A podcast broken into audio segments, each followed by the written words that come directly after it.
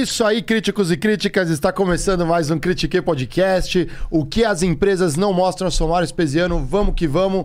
Em mais uma noite espetacular aqui nessa mesa. Nossos convidados aqui sempre fora da curva. Hoje não é diferente, hein? Se você ainda não é inscrito no canal, é agora. Vai lá, clica, se inscreve no canal, dá joinha. Estamos aqui com os nossos co-hosts, André Geiger. Boa noite, André Geiger. Boa noite, Mário Martins. Tudo bom? Tudo ótimo. E aí, Diego Baltazar. Boa noite, Diego. Boa noite, meu querido. Boa noite, André Geiger. Boa noite, Diego. Boa noite, críticos e críticas do Critique. Vocês devem saber que a carreira de programação é a carreira do futuro. Né? A real é que a gente não tem hoje pessoas qualificadas e sobram vagas, galera.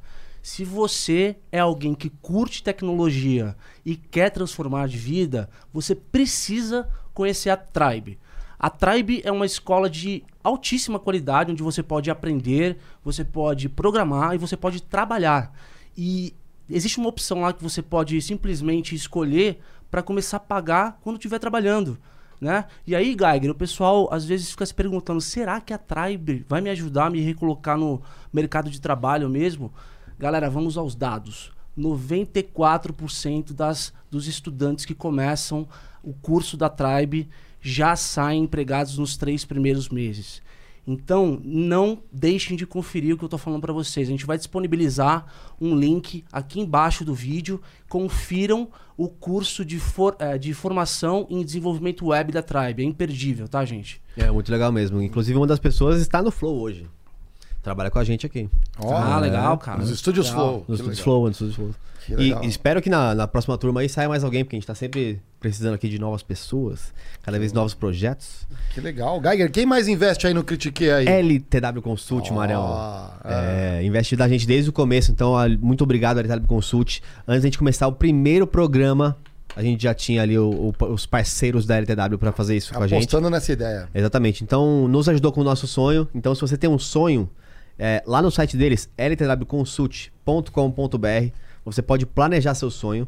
É, você pode também buscar por dicas de como sair de uma dívida financeira. E você pode também ter um porto seguro, sabendo que se você não tem alguém que te possa recomendar como negociar dívidas ou como sair desse é, poço sem fim, que às vezes é quando a gente está num problema financeiro, é... Procura lá, os caras são brabíssimos e sabem muito do que estão fazendo. Parabéns, certo? André. Hoje foi espetacular vocês dois aqui, né? ah. passando assim. Eu tenho que é dar que... um feedback espontâneo, porque não. Hoje é segunda-feira, é segunda eu cheguei animado para nossa nova etapa do no, nosso podcast. Uau! A gente não Uau. vamos revelar aí, não vamos revelar. Tá não vamos revelar, não vamos Sabe revelar. Hoje, hoje é melhor que o ontem e o amanhã vai ser melhor que hoje, assim por diante. Com né? certeza. É... Diegão, apresente nossa ilustre convidada de hoje, por favor, aí, Diegão. Vamos lá, gente. Hoje o papo vai ser excelente. Ela é empreendedora social, inclusive ela ganhou o prêmio de empreendedora do ano pela revista Isto é Dinheiro, empreendedora social da Folha de São Paulo, né?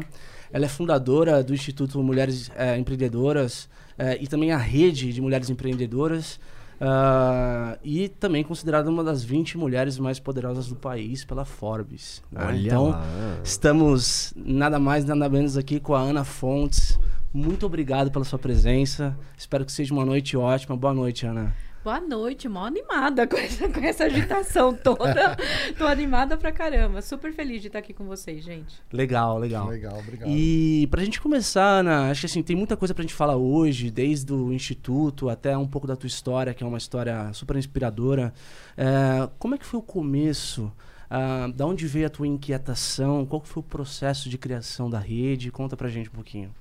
Putz, é assim, a rede existe há 11 anos. Eu trabalhava no ambiente corporativo, trabalhei durante quase 18 anos numa indústria automobilística das maiores do mundo.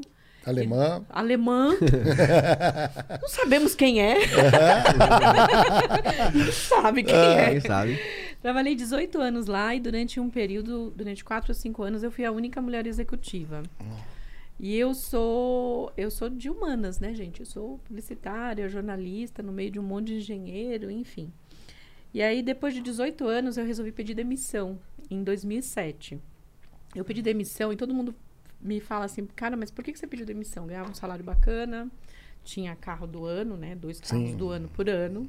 Bacana isso também, uma série de outras coisas. Mas eu tenho duas filhas E eu já não curtia mais aquele ambiente, já não achava que era mais pra mim, eu não me sentia mais parte daquilo. Eu olhava cinco anos pra frente e eu falava, meu Deus, eu não quero estar aqui mais. A vida que levava lá não fazia sentido? Não fazia assim. Eu gostava do trabalho, é, assim, era um trabalho legal, eu ganhava bem, fazia uma coisa que eu gostava em si, mas eu não conseguia enxergar, assim, mais pra frente, eu naquele mesmo ambiente, naquele mesmo trabalho, daquele mesmo jeito. E aí eu fui pedir demissão. E eu lembro que a decisão da demissão, eu levei quase um ano pra pra pedir essa decisão. Ah, que interessante. Porque é duri, doído, né? Financeiramente, meu, é foda. Desculpa, É, não, aqui não, Não, pode nesse falar podcast, foda, isso pode é- é.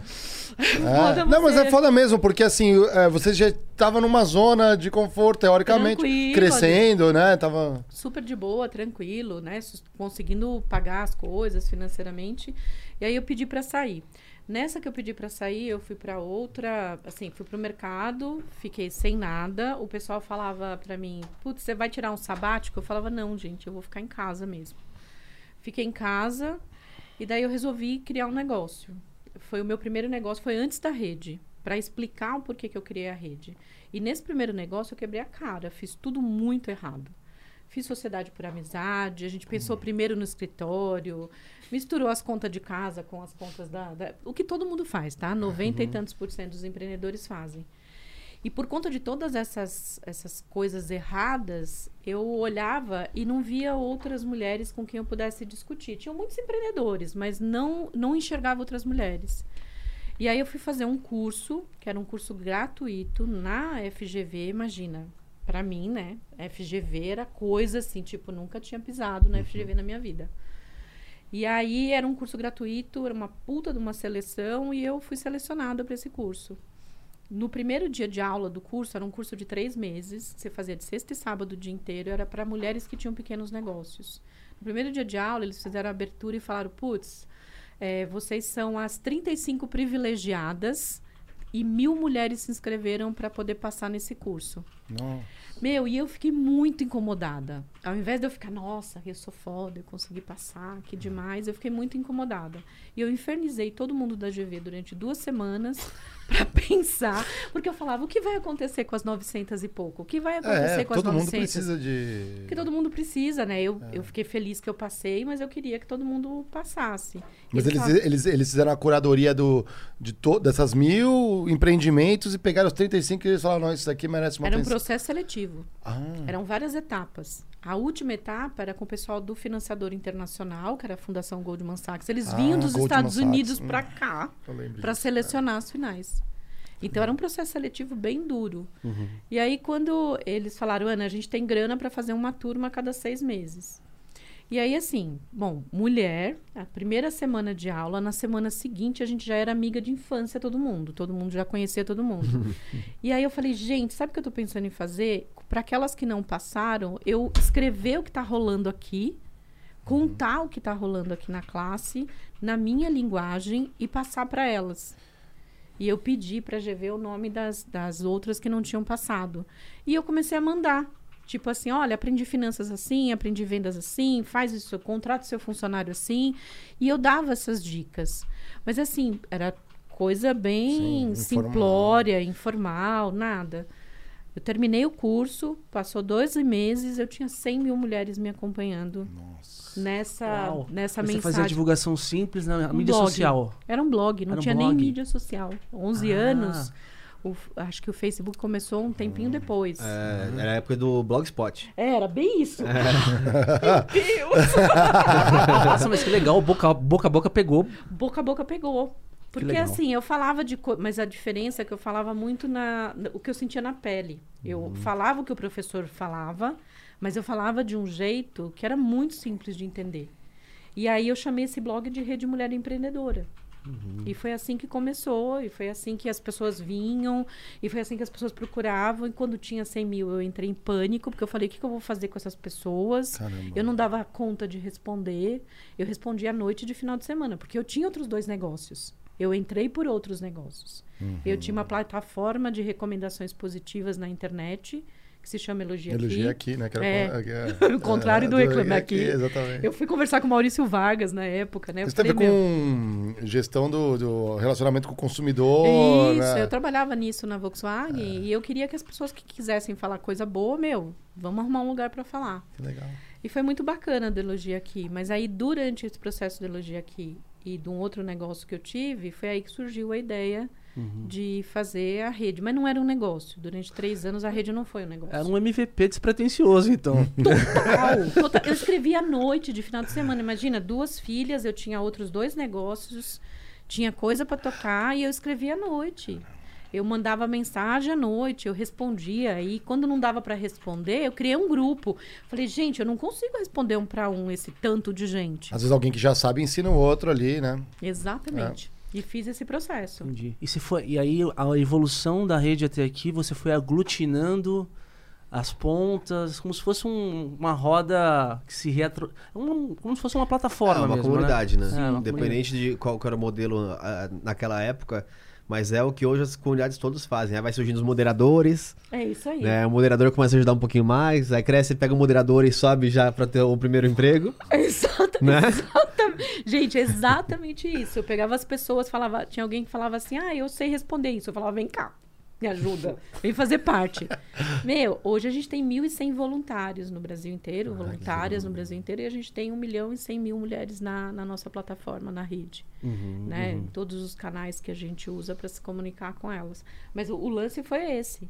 Não tinha nada. Eu não tinha. é, o negócio rede não existia.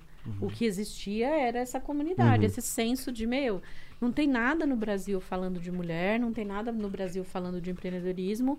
Surgiu essa mulher aí falando sobre isso, ajudando, ensinando. Vamos lá. Uhum. Tinha empresa que me procurava no começo e falava assim: o que, que você está fazendo? né? Que negócio é esse? O Sebrae me procurou na época, não falou: o que, que você está fazendo? Eu falei: estou reunindo umas mulheres. Ah, mas você tem 100 mil mulheres? De onde surgiram essas mulheres? Eu estou conversando aqui com elas na linguagem delas. É. E foi muito assim, foi, as coisas foram criando em volta. Não era um negócio, não era estruturado, não era organizado, não era nada disso. Ia acontecendo. Se alguém se oferecesse para qualquer coisa, aparecesse lá no meu escritório, eu falava, vem ajudar, Uhum. vem E, fazer. quantas, e, e- e hoje, é, quantos o total de mulheres vocês já ajudaram no total da, da? Nesses 11 anos, Isso. 6 milhões e alguma coisa. Minha que a gente já nossa. impactou com curso, palestras, mentoria, aceleração, um monte de serviços que a gente faz, tudo gratuito. Isso é muito lindo. E você comentou de relance uma coisa interessante. A gente, teoricamente, no Brasil, a gente tem instituições ali para orientar qualquer um, como o próprio Sebrae. Por que tem um diferencial, às vezes, de montar uma rede dessa? O que, que as outras coisas talvez não, não conseguem passar que tem esse diferencial ali com vocês? Puta, super bacana, porque assim, homens e mulheres empreendem de forma diferente. e todo mundo, quando eu falava isso lá atrás, as pessoas falavam: "Imagina, empreender é a mesma coisa". Falava, as motivações são diferentes, a forma com que empreende é diferente e como faz a gestão do negócio é diferente. As mulheres, elas empreendem 65% porque vem a maternidade e as empresas Mandou embora. mandam embora, tem ambiente muito hostil, tratam mal as mulheres que são mães. Infelizmente, né? A gente tem que falar a real. Uhum. Ana, Tratam super mal. Isso é uma coisa assim, todo mundo aqui sabe, mas uma vez aconteceu comigo. É, eu fui trabalhar num lugar, e anotem aí, porque a galera sabe. Eu, eu trabalhei num lugar, uma colega, é, eu tava vendo ela assim, até já tava nos finalmente. Eu falei assim: ó, vai nascer aqui na empresa, sabe? Que a gente já começa a brincar. Ela foi, chegou a época lá, ela foi fazer, acho que fez cirurgia cesárea e passou o tempo dela.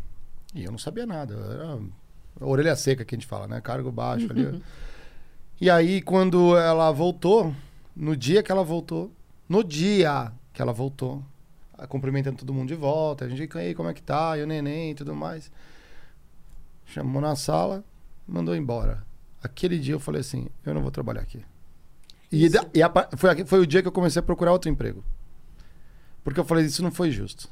E olha, eu vou falar, né? Defendendo a pessoa, não. Ela tinha um- mil defeitos. Uhum.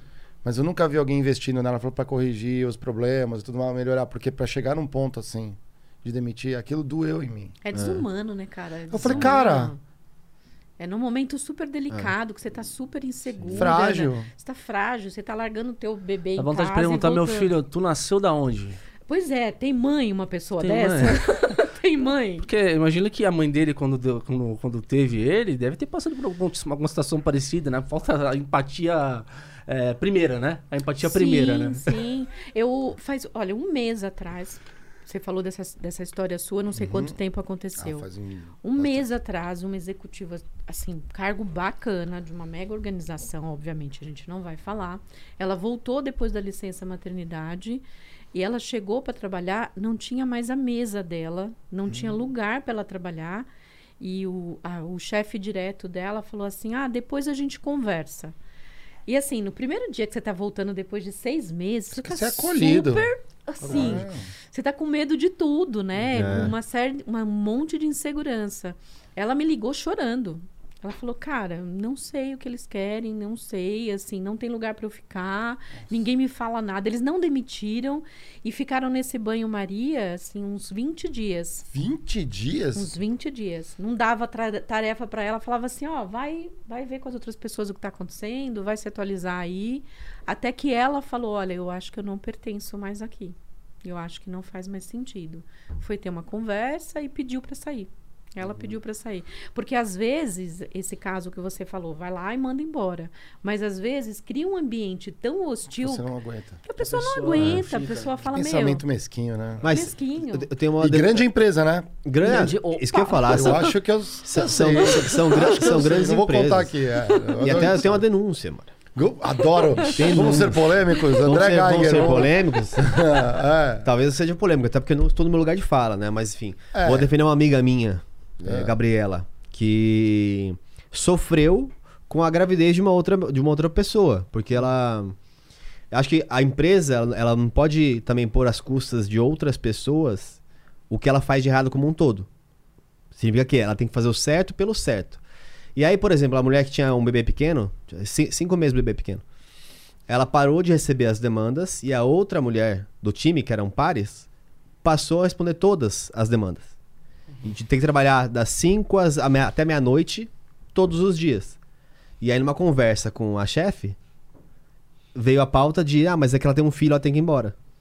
Ué, a Ela falou assim: eu sou resolver. penalizada. É, exatamente, sou como assim? penalizada por não ter Não, filho. Qual é a lógica? Exatamente. Ah. Enfim, essa pessoa continua na empresa, então não vou é, expô-la. Sim, eu sei. Mas É. chatíssimo isso Não, também, mas- né? Porque mas a empresa joga isso- num. Joga a responsabilidade para o outro, quando a responsabilidade é da empresa Exato. fazer essa gestão, fazer essa organização. É, É, um e- negócio difícil. Essa é uma das, que- das questões sobre diversidade, que a gente olha muita diversidade, às vezes, né? A gente tá. Porque o pessoal não vai saber antes de começar que a gente tava batendo um papo sobre o que tá acontecendo no mundo de Sim. diversidade e tudo mais. Até porque a gente tá falando, né? Que é um, um mercado diverso, empreender como mulher, né? É, ou intraempreender como mulher, que é você Também. trabalhar dentro de uma empresa é, e as dificuldades. Mas às vezes a diversidade vai aparecer nisso. Poxa, ela é solteira, não tem filhos. Ah, ela é solteira, não tem filhos, então ela pode ficar até tarde. Exato. Assim, é, é, ou seja, você vive pra trabalhar. Só É porque por- você não tem filhos, você não é casada, você não. Isso é um absurdo. E acontece. Não, é né? muito louco. Eu lembro quando eu, quando eu trabalhava no ambiente corporativo, nessa Uhum. organização, eu lembro quando vinha corte de pessoal, era assim. Ah, corta, corta uma parte da sua. Normalmente vinham as regras, né? A economia tá, uma- ah, Sim, tá ruim, sim. não sei o que, vem lá, você tem que cortar 20% do teu time. Nossa. Eu tinha 120 pessoas. E vinha umas orientações. Hoje é muito, é muito louco você olhar para isso hoje, mas isso foi há 15, 20 anos atrás. Vinha uma orientação assim: ah, dá preferência para mulheres que têm filhos quando você vai cortar. Jura? Recomendação? Mas como assim, mulher? O que, que é mulher com filho? Ou mulheres Expresso. casadas, né? Porque. É que hoje o cara não consegue fazer isso, né? Senão dá problema forte na legislação, hoje né? é, isso, é, isso é crime, Crime. isso é assédio, isso é uma assim. Eu lembro quando eu ia contratar, quando eu ia contratar as pessoas, eu fazia o processo seletivo, o RH trazia para mim, assim. Eu lembro de vários gestores, porque eu fiquei muitos anos nessa organização, Sim. de vários gestores que falavam assim: ó, tua equipe tá com muita mulher. Ah. Juro por assim, na cara. Tua equipe tá com muita mulher. É melhor você Mesclar. dar uma ajustada aí, porque senão você vai ter problema. Imagina, eu ouvi isso. assim, Imagina esse monte de mulher ficando grávida de uma vez. Então, eu queria ver alguém falando assim, chega num chão de fábrica, numa montadora, fala, isso aqui tá com muito homem, precisa misturar e colocar com os discursos atuais também. Entendeu? Assim. Não, mas é que- aí que eu concordo que o governo pode ajudar. Ah. Porque, por exemplo, o que hoje muitas empresas fazem, que é colocar lá os seis meses de, de ma- maternidade e paternidade, top. Ah, não, sim, Porque claro. você também- é, é. isso. Isso é legal, eu concordo. Porque aí, a partir desse momento, não importa se é homem ou se é mulher. Isso, se alguém engra- se o casal engravidar, você vai perder a pessoa. A empresa deixa pelo menos uma coisa a mais pra trás. Isso é sensacional. E tem um monte de empresa, felizmente, fazendo É. isso. Trocando licença maternidade por licença parental. Uhum. Porque, assim, tem a, cuidar do filho não é responsabilidade só da mulher. O homem também pode cuidar, só não pode amamentar. Mas o restante das coisas ele pode fazer tudo. Trocar fralda, É. Uhum. Tem que cuidar, ajudar, ninar, né? É. fazer tudo junto Tem ali. crescido bastante, né? Eu tenho visto aí iniciativas de, inclusive, de extensão de um prazo que antes começou pequeno, né? Sim. Agora os caras estão colocando pra. Dá uma liberalidade, um três né? meses Três até, é. Não, né? antes era ridículo, né, Ah, gente? Quatro Sete dias, dias, quatro dias. Era assim, quatro dias pro, pro homem, quatro ou cinco dias por homem, pro homem e quatro meses pra mulher. Sim. Assim, o homem ficava uma semana, porque eram, acho que era quatro, cinco dias corridos, e a mulher depois ficava lá pra tentar resolver absolutamente tudo. Não faz sentido, né? Muito claro. É uma construção social muito forte, essa coisa de que a mulher tem que cuidar das crianças, Uhum. das coisas, né, que são da casa, família, e o homem tem Uhum. que esse papel de ser o provedor. Isso é na idade da pedra, né? Não precisa Uhum. mais, né? A gente tá no 2021, não precisa mais disso. Agora, é, falando do empreendedorismo, né, Uhum. a gente sabe que a desigualdade de gênero é algo que está transversal em várias camadas sociais aí. É uma coisa que está. a gente pode falar de N situações aqui, mas no empreendedorismo em si, é, quais os impactos? Onde você acha que, que a desigualdade de gênero impacta as mulheres? Olha, hoje no Brasil, metade dos pequenos negócios são liderados por mulheres. Aí quando você olha um outro dado que é muito forte, que 70% dos empregos no Brasil são gerados pelos pequenos negócios. E aí desses pequenos negócios, metade são mulheres. Então tem um impacto na economia Enorme. absurdo, absurdo. Uhum. Só que qual é o drama hoje? Elas têm menos acesso a dinheiro, menos acesso a crédito, que é uma das grandes brigas que a gente tem Mas o históricas. banco não dá crédito, por exemplo? É Tem um- uma série de questões envolvidas. Tem sim o sistema financeiro, o banco não dá crédito, mas tem também uma construção social de que o território do dinheiro é um território masculino. Nossa. E tem sim uma outra questão que é assim, quando a mulher abre negócio, normalmente a gente abre negócio em áreas que a gente chama de áreas de conforto. Área de conforto é moda, beleza, alimentação fora de casa, serviços, estética, o que não tem nenhum problema. O ponto é que a gente normalmente abre mais por necessidade do que oportunidade, e aí o início do negócio acaba sendo um pouco mais difícil, e aí o mercado financeiro não tem nenhum viés de gênero. Né? Não, não Ele quer ver consegue. número. Quer Ele ver... quer. Porque se você pega concessão de crédito, acaba sendo al- algo subjetivo, né? Não dá pra você chegar e falar, puta, mas não é por causa que, ela é que, que, que é mulher. É ou porque estatisticamente salão a de chance de, beleza, não questão. dar Os certo. modelos mas- aqui preditivos que, que vêm de uma perspectiva enviesada já. totalmente enviesada, porque elas pagam melhor, elas são, elas são mais, elas pagam mais em dia. Tem um monte de estudo no planeta falando sobre essa questão das mulheres. E isso, tristemente, não é um problema só do Brasil. Assim, eu faço estudo sobre isso há mais, sei lá, mais de uma década. E esse problema não é só no Brasil. Então precisava melhorar acesso a crédito para elas, precisava, precisava conectar mais a ambiente de inovação. É muito louco. Quando eu comecei a empreender há 13 anos atrás, eu ia nos, nos eventos de empreendedores e assim, eu olhava para um lado, olhava para outro, tinha eu, mais uma, duas no máximo, mas a maioria eram homens. E no, no ambiente de startups, aí é- a desgraça é completa. Porque aí você vê aquelas fotos todas com homens brancos, né? Tudo da mesma origem, da mesma, com o mesmo padrão. E você tem muitas mulheres criando startups hoje, mas elas também recebem menos investimento. Então a gente precisa trabalhar muito essa questão. É, outro dia eu estava discutindo, porque quando eu ia nesses eventos lá atrás, minhas filhas hoje são. Tem 18 anos a mais velha e a mais nova tem 14, né? Mas quando elas eram menores, eu ia para os eventos à noite, era muito comum, nenhuma nem duas, assim, umas 20 vezes as pessoas perguntarem com quem ficou suas filhas. Aí eu falava Sério? assim, será que. Eu, eu falava, por que você não pergunta pro, pro carinha ali também? Eu sei que ele é pai também. É. Aí eu, eu- no começo, eu tirava sarro. Eu falava, eu deixei na rua com fome e com frio. Não sei com quem elas estão. É, assim, pra zoar, pra brincar com as pessoas. É, é. Porque assim, porque só perguntavam pra mim. Por que, que só pergunta pra mulher?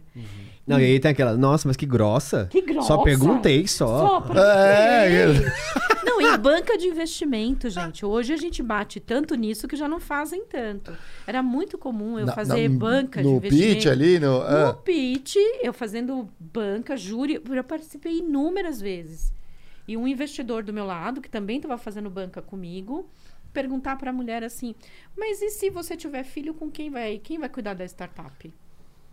Assim, a maioria respondia de uma, já peguei casos de mulher e falava assim: "E o que, que isso tem a ver com o meu negócio? O que, que isso tem a ver com o meu pitch? O que, que isso tem a ver? O que você tem a ver com a minha vida?" Já peguei mulher bem assim, Arretada, é, da- arretada da virada e com razão. Claro. Assim, são perguntas ridículas, né? E por isso só 5% das startups lideradas por mulheres recebem investimento. Ah, não, mas aí você nem quer investir com um cara desse, às vezes, né? Você fala É, assim... ah, também tem essa, né? Também tem essa. Mas essa questão da. Não é só pelo dinheiro, né? Não, não dá. Essa questão da dupla jornada das mulheres também vem também de uma perspectiva machista na composição familiar, né? Então, a- com- quando você falou bem o, empreender por necessidade, significa também que ela fica fragilizada na medida que ela vai ter que ter uma dupla jornada de cuidar da família e cuidar do negócio, né? E, e como é que foi, como é que você sentiu na pandemia? É, qual foi aí, é, o que você recebeu? Como é que estão essas mulheres hoje, assim, no a gente vai para um pós-pandemia agora, enfim, o que, que mudou? A pandemia foi um tsunami para todo mundo, mas foi um tsunami maior para as mulheres. Porque, assim, as áreas que elas empreendem, moda, beleza, alimentação fora de casa, serviço, foram as áreas que tomaram a porrada maior. Então, é tipo assim, eu tenho um salão de cabeleireiro. As pessoas não podem ir para o salão. O que, que eu faço? Sim. Né? Mi- Minha família depende dessa grana do salão de cabeleireiro. Como é que eu faço para sobreviver? Então elas tomaram uma porrada muito maior do que os homens, né, liderando os pequenos negócios por conta desses segmentos. Assim, a cabeça da mulher tem uma coisa muito interessante. No começo, lá atrás, em março, quando a gente, dia 16 de março, foi o dia fatídico que todo mundo saiu para a quarentena, todo mundo estava muito assustado, inclusive a gente mesmo, né, na rede. A gente fazia tudo presencial. Eu tinha acabado de fazer, completar mil turmas de cursos no Brasil inteiro, presenciais, com em média 50, 60 pessoas por turma. E aí, de um dia para a noite, a gente teve que se reinventar em tecnologia. O que, que a gente percebeu? Elas falaram: meu, a gente tem que manter o negócio de pé, porque o negócio é a renda da família. Aquele negócio é o que ela sustenta o filho, sustenta a casa, é o que ela faz as coisas ali do, no entorno dela. Então, assim, elas tentaram se reerguer, teve gente que se reinventou, e cada inovação, gente, que parece. pra- quando eu falo isso para algumas pessoas, elas falam, ah, mas isso é bobagem. Eu falo, é bobagem porque você não depende desse dinheiro para viver todo mês, desgraçado. É. Porque assim, a mulher que era cabeleireira, ela tinha clientes muito frequentes.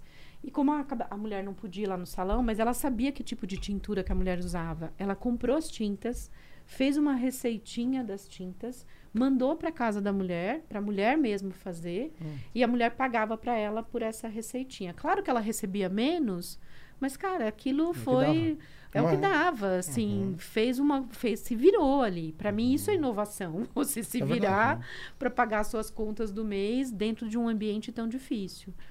E a pandemia também foi especialmente ruim no geral para as mulheres, não só no empreendedorismo. Cresceu 40% a violência contra as mulheres. Violência, né? Doméstica, É, né? é. Nossa, Absurda. assim, os relatos que a gente recebe lá são tenebrosos. Isso, isso é uma coisa engraçada, né? Porque eu tenho visto, a gente, a gente mesmo aqui do, no Critique, a gente é, fez algumas reflexões com relação a home office, por exemplo. Só que Uhum. às vezes a gente discute dentro de uma, de uma bolha, né? Porque é, se a gente pegar, por exemplo, um discurso do que ah, estão reinventando a estrutura familiar, imaginando que casal está dentro de casa e vai ter que dividir as tarefas. isso, isso, isso me parece assim a, a poliana, uma coisa, uma coisa, uma coisa assim romântica, porque eh, quando a gente vai para os dados, a coisa é diferente, né? É um choque. Porque...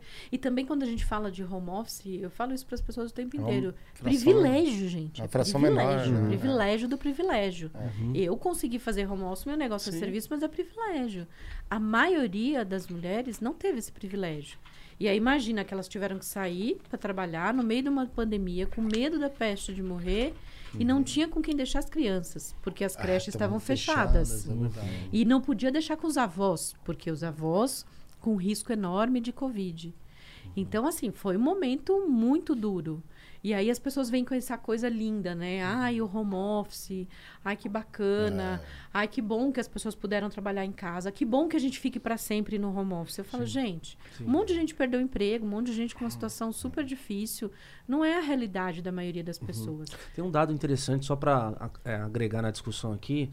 A, a quantidade de pessoas que estão em home office no Brasil hoje são na ordem de 8 milhões. A nossa população economicamente ativa trabalhando são 100. Pois é. Então, assim, é só pra gente. é, Você vê como é privilégio. A Como é maioria tá bolha no da- campo, tá na fábrica, tá no, Sim. no serviço, então assim, tem que estar na rua. Nós temos 6 milhões de empregadas domésticas. Infelizmente, o emprego doméstico é majoritariamente feminino. Empregadas domésticas. Como é que a empregada doméstica vai fazer home office durante a pandemia? Se Né, for na com casa dela mesmo, aí não vai Sim. receber, não tem como. Não, Não, tem existe. como. A gente fez um programa o ano passado para tentar ajudar as mulheres, porque assim, muitas delas são costureiras, né? Uhum. Estão fazendo coisas dentro de casa. A gente criou um programa para fabricar máscara dentro de casa e para fazer a produção de forma é, distribuída no Brasil inteiro. Nós produzimos 11 milhões de máscaras com 6.500 mulheres. E a gente gerou renda em três meses de cerca de 3 mil reais para essas mulheres durante a pandemia. Para a maioria delas, foi a salvação. Porque não tinha como botar comida dentro de casa. Então, quando a gente olha essas perspectivas com mais, como você está falando, assim, Diego, olhar com essas perspectivas mais fortes, com a lente real, que nós estamos no sétimo país mais desigual do planeta, não dá. É, quando você olha para isso, você fala, meu, a pandemia tem um monte de gente que repetiu essa frase, assim, a pandemia, todo mundo estava na mesma pandemia, na mesma tempestade, mas tinha gente com barco, tinha gente com boia e tinha gente sem nada, né? Tentando ali se segurar e sobreviver. Então foi muito difícil. E não só a violência, não só a falta de equilíbrio nessas questões de casa, mas também essa questão do negócio. E olha que coisa doida. Nós atingimos durante a pandemia o menor nível de empregabilidade de mulheres. Nós atingimos o nível que tínhamos 30 anos atrás. Nós regredimos. Porque o que acontece? Ah, as empresas tiveram que cortar gente. Como é que eles vão cortar as pessoas? Qual, Naquele- qual, qual o critériozinho que usa? De novo, eh, vamos separar, vamos separar a bolha, Isso! né? Que as empresas somos de todas. Da maioria das empresas. É, da maioria das empresas. É isso, isso. É isso. É Esse é o ponto. É. Porque tem empresas que falam assim, putz, que legal, nós somos bacanas, nós somos amigáveis, nós gostamos de mulheres, nós somos empresas de todas, não sei o quê, nananana. E na hora do vamos ver, assim, Mas você sabe que teve uma reportagem do El País que eu vi que, de fato, a, a agenda de, de, de equidade de gênero, ela retrocedeu, né? Por conta da pandemia. Porque coisas que vocês tinham... Vários pontos que a gente tinha avançado, como, por exemplo, a emancipação da mulher no mercado de trabalho, a discussão, violência doméstica... A gente voltou para trás, né? Impressionante como é... a gente voltou por conta da pandemia, né? Na verdade, Ah. a pandemia acentuou. Não é a pandemia que fez a desigualdade, mas a pandemia acentuou. Uhum. E tem um ponto importante, eu, eu sou representante do Brasil num grupo que chama W20, que é o grupo do G20 que trata da causa das mulheres. O G20 tem vários grupos que eles chamam de engajamento, do clima, das mulheres, enfim, dos jovens. E eu sou, represento o Brasil no, no W20. Assim, é insano o Brasil votar com países super retrógrados para as mulheres. O Brasil, o ano passado, votou em questões internacionais de uma forma assim, como se fosse, e não querendo aqui de- desmerecer o Afeganistão, mas como se fosse o Afeganistão. Nós votamos em questões, por exemplo, de saúde da mulher.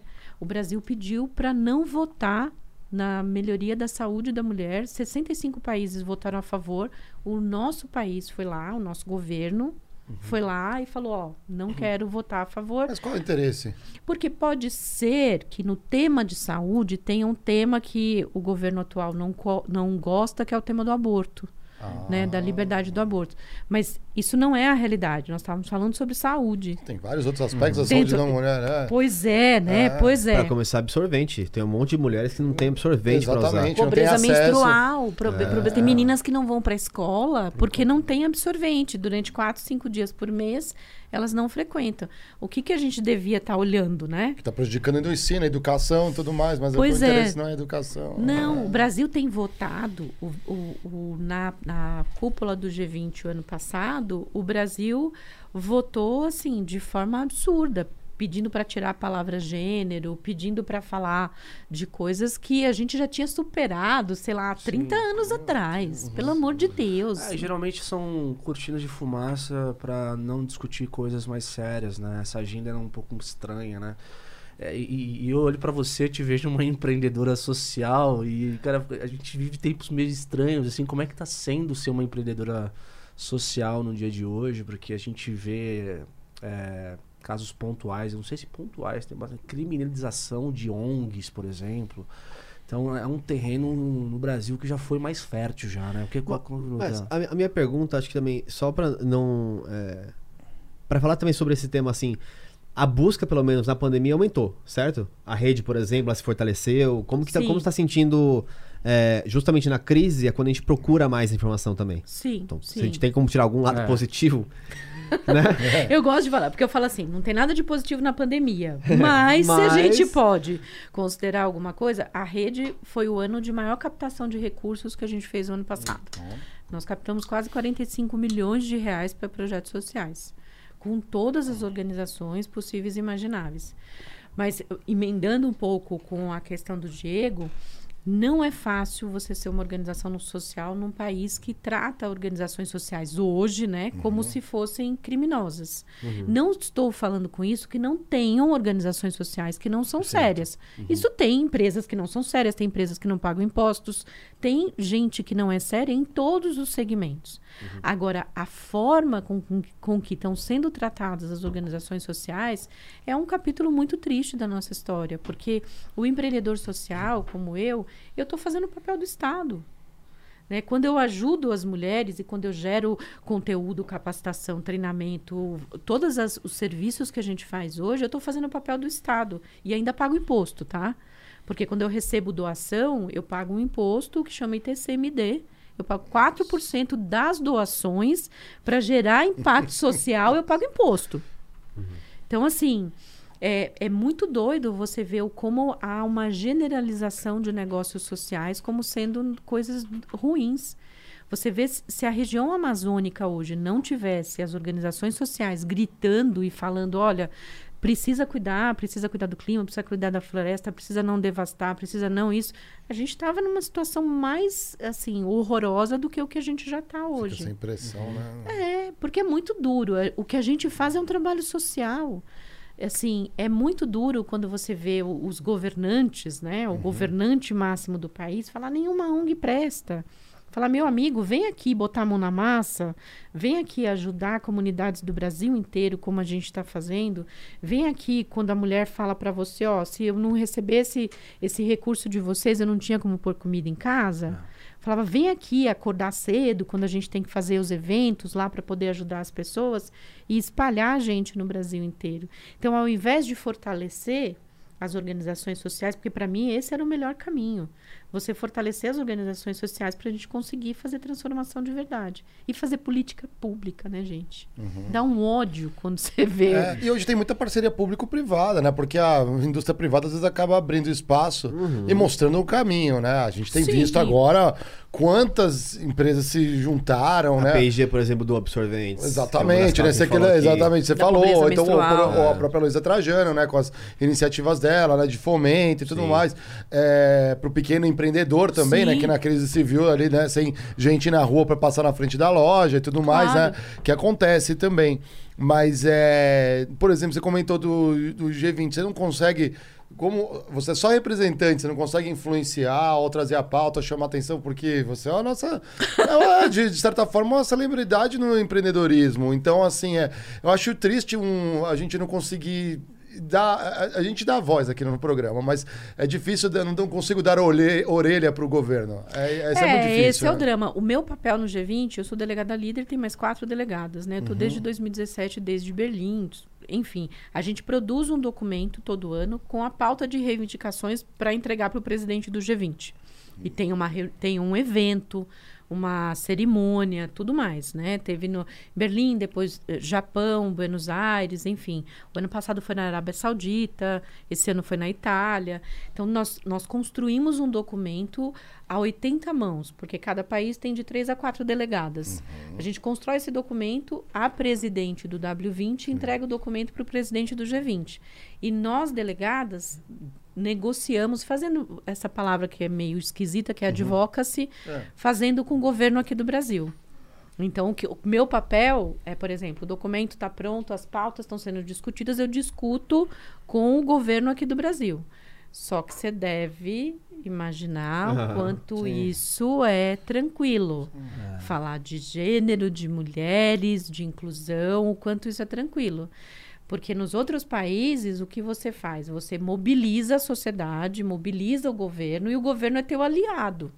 O governo está junto com você, falando assim: olha, puxa, que importante. A gente colocou na pauta, e a gente coloca quase todos os anos, a inclusão de meninas na área de STEM, que a gente chama, que foi o que você comentou aqui um pouco no começo. Que são meninas na área de ciência, tecnologia, engenharia e matemática. Que o número vem caindo nos últimos 20 anos, aqui no Brasil, inclusive. Então a gente precisa incentivar as meninas que essas carreiras são carreiras para elas também.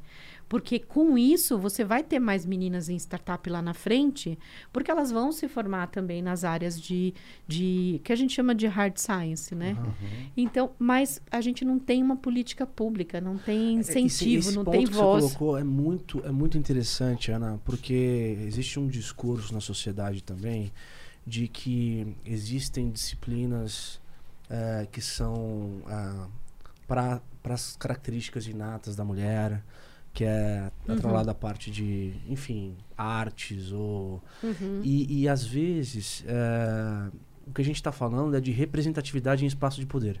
Sim. Então, é, é válido esse discurso? As mulheres, elas têm aptidões mais a determinadas carreiras? Ou é só um, um, um- um viés da sociedade em reforçar um, um, uma- um preconceito? É uma construção social. Não existe assim nenhuma assim a mulher é, é melhor é, no marketing, o homem é melhor engenheiro, a mulher é melhor em comunicação, a mulher é melhor nas artes. São habilidades que a gente pode desenvolver. É construção social. A construção social, você tem hoje, eu achei muito bacana quando a gente começou o programa, vocês falarem da, da tribe, do, do, do pessoal da, é, da tecnologia. E a gente precisa incentivar que as meninas se enxerguem. Representatividade é muito fundamental. Quando eu não me vejo em determinados ambientes, eu acho que aquele ambiente não é para mim. Então, quando eu me vejo Que naqueles foi o que aconteceu com você no começo da tua, na tua carreira lá na... Pois é, eu Uhum. ficava assim, poxa, mas aqui, isso aqui não me pertence. Uhum. Né, eu tenho uma. É, é mais do que mentorada, é uma amiga, Camila Chute, que é uma menina que é uma estrela, inclusive, super na tecnologia. Ela fez USP, fez é, ciência da computação, e ela falou que na classe dela eram três ou quatro meninas e que terminaram duas. Eram 70, terminaram duas. Então, assim, é, o que, que fica a impressão para as meninas? Ah, esse ambiente é de menino, tecnologia é de menino, engenharia é de menino. O que, que a gente precisa? Incentivar que as meninas e meninos para qualquer carreira. Por que, que menino não pode fazer balé? Por que, que o menino não pode fazer, enfim, qualquer coisa relacionada à arte? Porque é construção social. Construção social é foda, gente. Porque a gente. E a gente tem preconceito. Quando a gente fala que não tem, a gente já está errado. É. Porque a gente tem preconceito, né? Foi é colocado de tão, de tão forte na nossa cabeça que a gente tem dificuldade para superar esses preconceitos. Então é muito importante que a gente mostre. Por isso que eu falo, Camila, você tem que cada vez mais você aparecer, porque as meninas precisam olhar para você e falar, putz, mas tem que ter muitas Camilas, né? Os americanos adoram chamar isso de role model, né? Que nada mais é do que a representatividade. Criar referências, né? Essa questão É. da tecnologia, cara, vai mudar. É, porque isso é um exemplo, a Tribe é um exemplo que está perto da gente aqui, mas eu vejo um movimento claro das grandes empresas de tecnologia, a própria IBM, enfim, as, as empresas de desenvolvimento de software, atraindo mulherada para se formar desenvolvedoras, Sim. é, programadoras. Entendeu? A gente tem um programa lá na rede com o Google. Nosso maior financiador na rede é o Google. E o ano Conhece o passado. André Barrense? É o André? Sim, meu amigo querido. aqui, né? Ele veio aqui, Cara, foi show de Meu bola o amigo episódio querido. ele aqui, É. cara. Ah, o meu vai ser o meu favorito. Um abraço, André, Ai de cara. você. Show de bola, André. Não, foi um André, ótimo querido. papo aqui do André. Ele- Aprendemos um monte da, da, da parte do fundo deles, né? Que eles têm. Sim, né? o fundo É. para pessoas negras. O Google, eles são nossos financiadores desde 2017, mas é a Google Foundation, é o google.org, Lá lá, de de fora, junto com o pessoal do Google do Brasil. E assim, a gente tem um programa que chama Potência Feminina, que a gente desenvolve três, três tipos de, de possibilidades para as mulheres. Uma, buscar emprego, então a gente ensina a empregabilidade, especialmente para mulheres em vulnerabilidade social. A gente ensina tecnologia, tem uma trilha gigante de tecnologia e uma trilha de empreendedorismo. Aí as mulheres podem escolher eh, qualquer uma das três. Mas a gente não só ensina, a gente ensina, tem mentoria. E para quem segue a trilha do empreendedorismo, tem capital semente de 10 mil reais para 180 negócios. Só em capital semente dá, 100, dá 1 milhão e 800. Eles fizeram uma doação de 7 milhões e meio para a gente o ano passado para a gente criar esse programa Potência Feminina. Só quis emendar, porque eu achei bacana, assim, legal. as empresas estão olhando para isso, né? Que precisam incluir mais, não só mulheres. E tem um outro, uma outra questão que eu acho muito importante. Quando a gente fala de mulheres, a gente tem que falar de todas as mulheres. A gente tem que falar de mulheres negras, de mulheres trans. Nós fizemos com o Google em 2018 a primeira turma de mulheres trans do Brasil, assim, de, capa de capacitação. Depois a gente descobriu que foi a primeira turma do Google no mundo. A gente capacitou 90 mulheres trans aqui em São Paulo durante dois dias, num projeto junto com a Transempregos, que é uma organização Sim, super Maite. bacana da Maite Schneider, É, da Márcia uhum. Rocha. Aliás, vocês deviam trazer, elas são incríveis. Já tá ali, a nossa produtora já tá É. de. Anota no rodapé que depois a gente pega. Elas são maravilhosas. E a gente, porque assim, é, a gente tem que ajudar e trazer e dar oportunidade para quem não teve oportunidade, né? Na verdade, a gente, quando a gente fala de desigualdade, é, a gente fala de, de um conceito muito errado aqui no Brasil, que é o conceito da meritocracia. E a meritocracia, ela só pode existir quando a gente parte do mesmo lugar. Não é o caso. Né? Se a gente parte de lugar diferente, a gente está falando de privilégio. O duro é a pessoa entender que ela tem privilégio. Semana passada eu estava falando para um, uma diretoria de uma mega organização e a diretoria eram 10 homens brancos. Né? Assim, Tipo, mesma. critiquei aqui, três homens brancos aqui, de olhos azuis. Quatro. a- Sim, não, temos, uma, temos nossa produtora aqui. Mas a estrutura do Flow não, do estúdio. É. Até que. A gente tem o Vênus, e aliás, aproveitando só pra dar uma oportunidade de É. inclusão aqui, um- vou recomendar, recomendar um podcast que fala sobre isso, mulheres, inclusive empreendedoras, tudo, que é o é, Woman Bean, da Karina Belforte. Então, deixar um abraço aí pra uma amiga minha. Ah, um abraço pra Raquel também da IBM, Raquel Barnabé e o Pedro Vicentim. Estão nos assistindo aí. A gente pensou nisso antes de, de criar o programa, só que a gente esbarrava em várias barreiras, que era o seguinte: as- a- do jeito que a gente faz o programa, e a única regra é criticar tudo, é, muitas não topavam dar a cara. E os que não topam dar a cara é, são os que têm mais medo. Por conta de como a sociedade funciona. É, infelizmente. É, É, a duro. realidade. Mas eu acho que tem que expor. A gente tem que expor, a gente É. tem que mostrar, a gente tem que trazer, tem que, tem que mostrar. É, damos voz, né, no fundo, né? a É, gente faz é. isso. Então, Resolvemos mas- o problema dando voz. É, e eu acho que tem que dar voz para as pessoas. Não adianta a gente. É, uma coisa que as pessoas usam muito, né? Ah, eu vou empoderar tal pessoa. Eu falo, gente, não existe raio empoderador. Meu, que merda é essa? Não tem raio empoderador. Essa a é uma gente- boa crítica. Eu gostei. É. Agora você está empoderado, É, né? meu, todo mundo fala, ah, eu vou empoderar. Eu vou falo, meu Deus, gente, não tem raio empoderador. Você dá elementos, você ajuda, você dá conteúdo, você dá capacitação. E a pessoa vai descobrir no tempo dela como é que ela pode se desenvolver, que caminho que ela vai seguir. Eu não saio falando pra você, meu, você tem que fazer isso desse jeito. A hora que você tem que fazer é agora. Aquelas desculpa, aquelas puta autoajuda barata. Vai lá, você vai conseguir, vai dar Po- certo. po- posso, Nosso chamado Vai Magueiro. É. po- posso ser crítico e é, correr o risco de cruzar uma linha, mas porque eu de verdade estou interessado na- em ouvir a opinião. É, essa coisa de é, empoderar a sua raba, que muitas mulheres falam para outras mulheres. E- Ah, eu vi isso. é, tipo, ah, uma raba empoderada.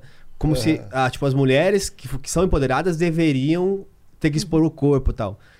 É, existe alguma opinião que. O que Qual é a tua acha? opinião sobre empoderar mim, a a, raba? a minha opinião é a mulher não deve nada que ela não queira. Ela deve, se ela quiser mostrar a raba, ela mostra. Se ela não quiser mostrar, ela não mostra. Se ela quiser usar cabelo crespo, ela usa. Se ela quiser usar liso, ela usa. Eu acho que tudo que é impositivo é uma merda. É. Tudo que você fala assim, ai, você tem que ser assim. Já teve gente, por exemplo, eu fiz transição capilar porque eu sou uma mulher de origem negra, nordestina, nasci no sertão de Alagoas, com todas aquelas. aquelas eu brinco que eu sou um kit de diversidade, né? Eu sou um kit de diversidade. E fui criada em Diadema, né? Que era uma das cidades mais violentas do Brasil. Então, assim.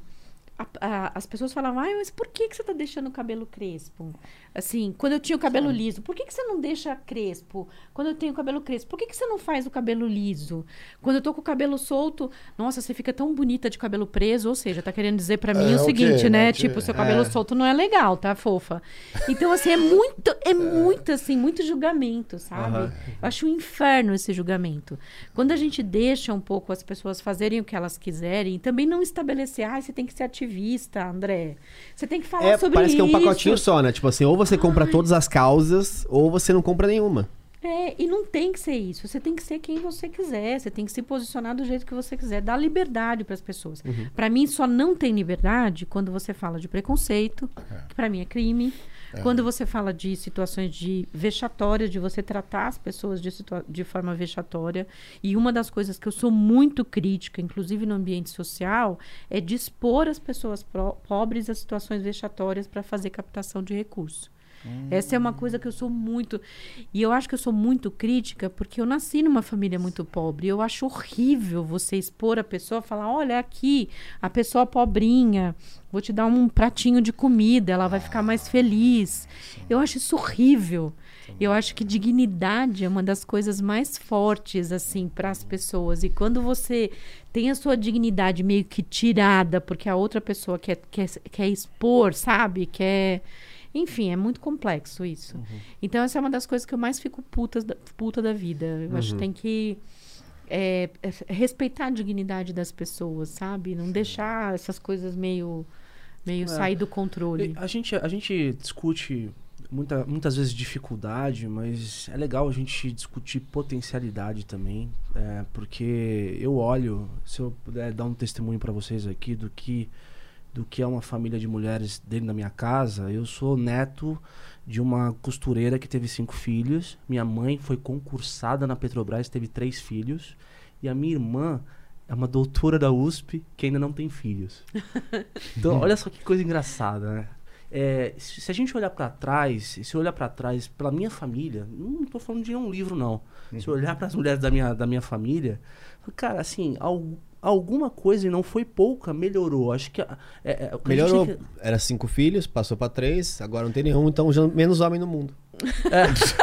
Sua, fa- sua família está. Análise estatística de André Sua Geiger. família aqui, está agindo em prol de com a sua linhagem aqui do, dos É por, isso, Baltazar. é, por isso que o- é, é por isso que os estúdios de um quarto estão. Escolha, eu tô te chutando. É, não, não, Escolhas. eu tô puxando aqui. escolhas. Os né? estúdios de um quarto estão explodindo na capital de São Exato. Paulo, não mais, não mais os apartamentos 30 de três, metros quatro, quadrados, cinco quartos, assim, ninguém né? mais tem filho. É. Mas desculpa, Diego. não, vai lá, Diego. O Geiger não pode perder o ponto da. É, então essa é uma questão geracional, mas que tá andando pra frente, assim, à medida que. Óbvio que a gente olha pra cima, quem tá, quem tá mandando no nosso país com uma agenda, uma agenda completamente que às vezes vai contra isso e tal. Mas se a gente for olhar ah, na timeline, na, na linha do tempo ali, eu vejo que minha família ela progrediu. A- a- se você olhar a sociedade, olhar as mulheres dentro dela, você acha que a gente que, que, que, que, que a sociedade vem evoluindo? Como, como assim? Para uma parcela das pessoas. A grande maioria não. Né? Uhum. Porque quando você fala que as pessoas não têm acesso, né? Quando tem mulheres que não têm acesso, né? A gente tem situações bem graves do tipo para as mulheres brancas conseguirem trabalhar, alguém fica com a criança delas. E normalmente isso tristemente, são as mulheres negras que são a maioria das empregadas domésticas. E quando elas têm filhos, elas deixam com quem Com cuidar quem? do filho da branca? Com a creche comunitária, que é uma outra vizinha olhando lá sem o mínimo de condição, sem o mínimo de estrutura. Então, quando a gente olha para uma parcela da população, sim. Quando você olha os dados, são assustadores, porque as mulheres são 51,5% da população do Brasil. E um detalhe bem bacana, nós somos mães da outra metade, né? Nós somos mães do 49%. Então, assim, quando você olha para esse dado e se você colocar um outro elemento aí de interseccionalidade, que são as pessoas pretas, que no Brasil são 54%, eu sou registrada como uma pessoa parda, como se eu fosse um papel pardo, Nossa, né? eu detesto essa Não, palavra. eu sou que Não faz registrada- sentido. né? Nenhum, eu não sou um papel pardo, eu sou uma pessoa preta de pele clara. Essa é a definição, né? Eu não sou uma pessoa parda. Enfim, quando você faz essa combinação e você vê que nós somos cerca de 55% da população fazendo as duas as duas interseccionalidades, aí você vê que nos ambientes de poder onde a gente está, pega uma foto, por exemplo, dos desembargadores no judiciário. Você só vê homens, homens, homens. Pega, assim, foto de ambiente corporativo. Nos ambientes corporativos, em cargos de liderança, não é média gerência. A média gerência a gente até chega.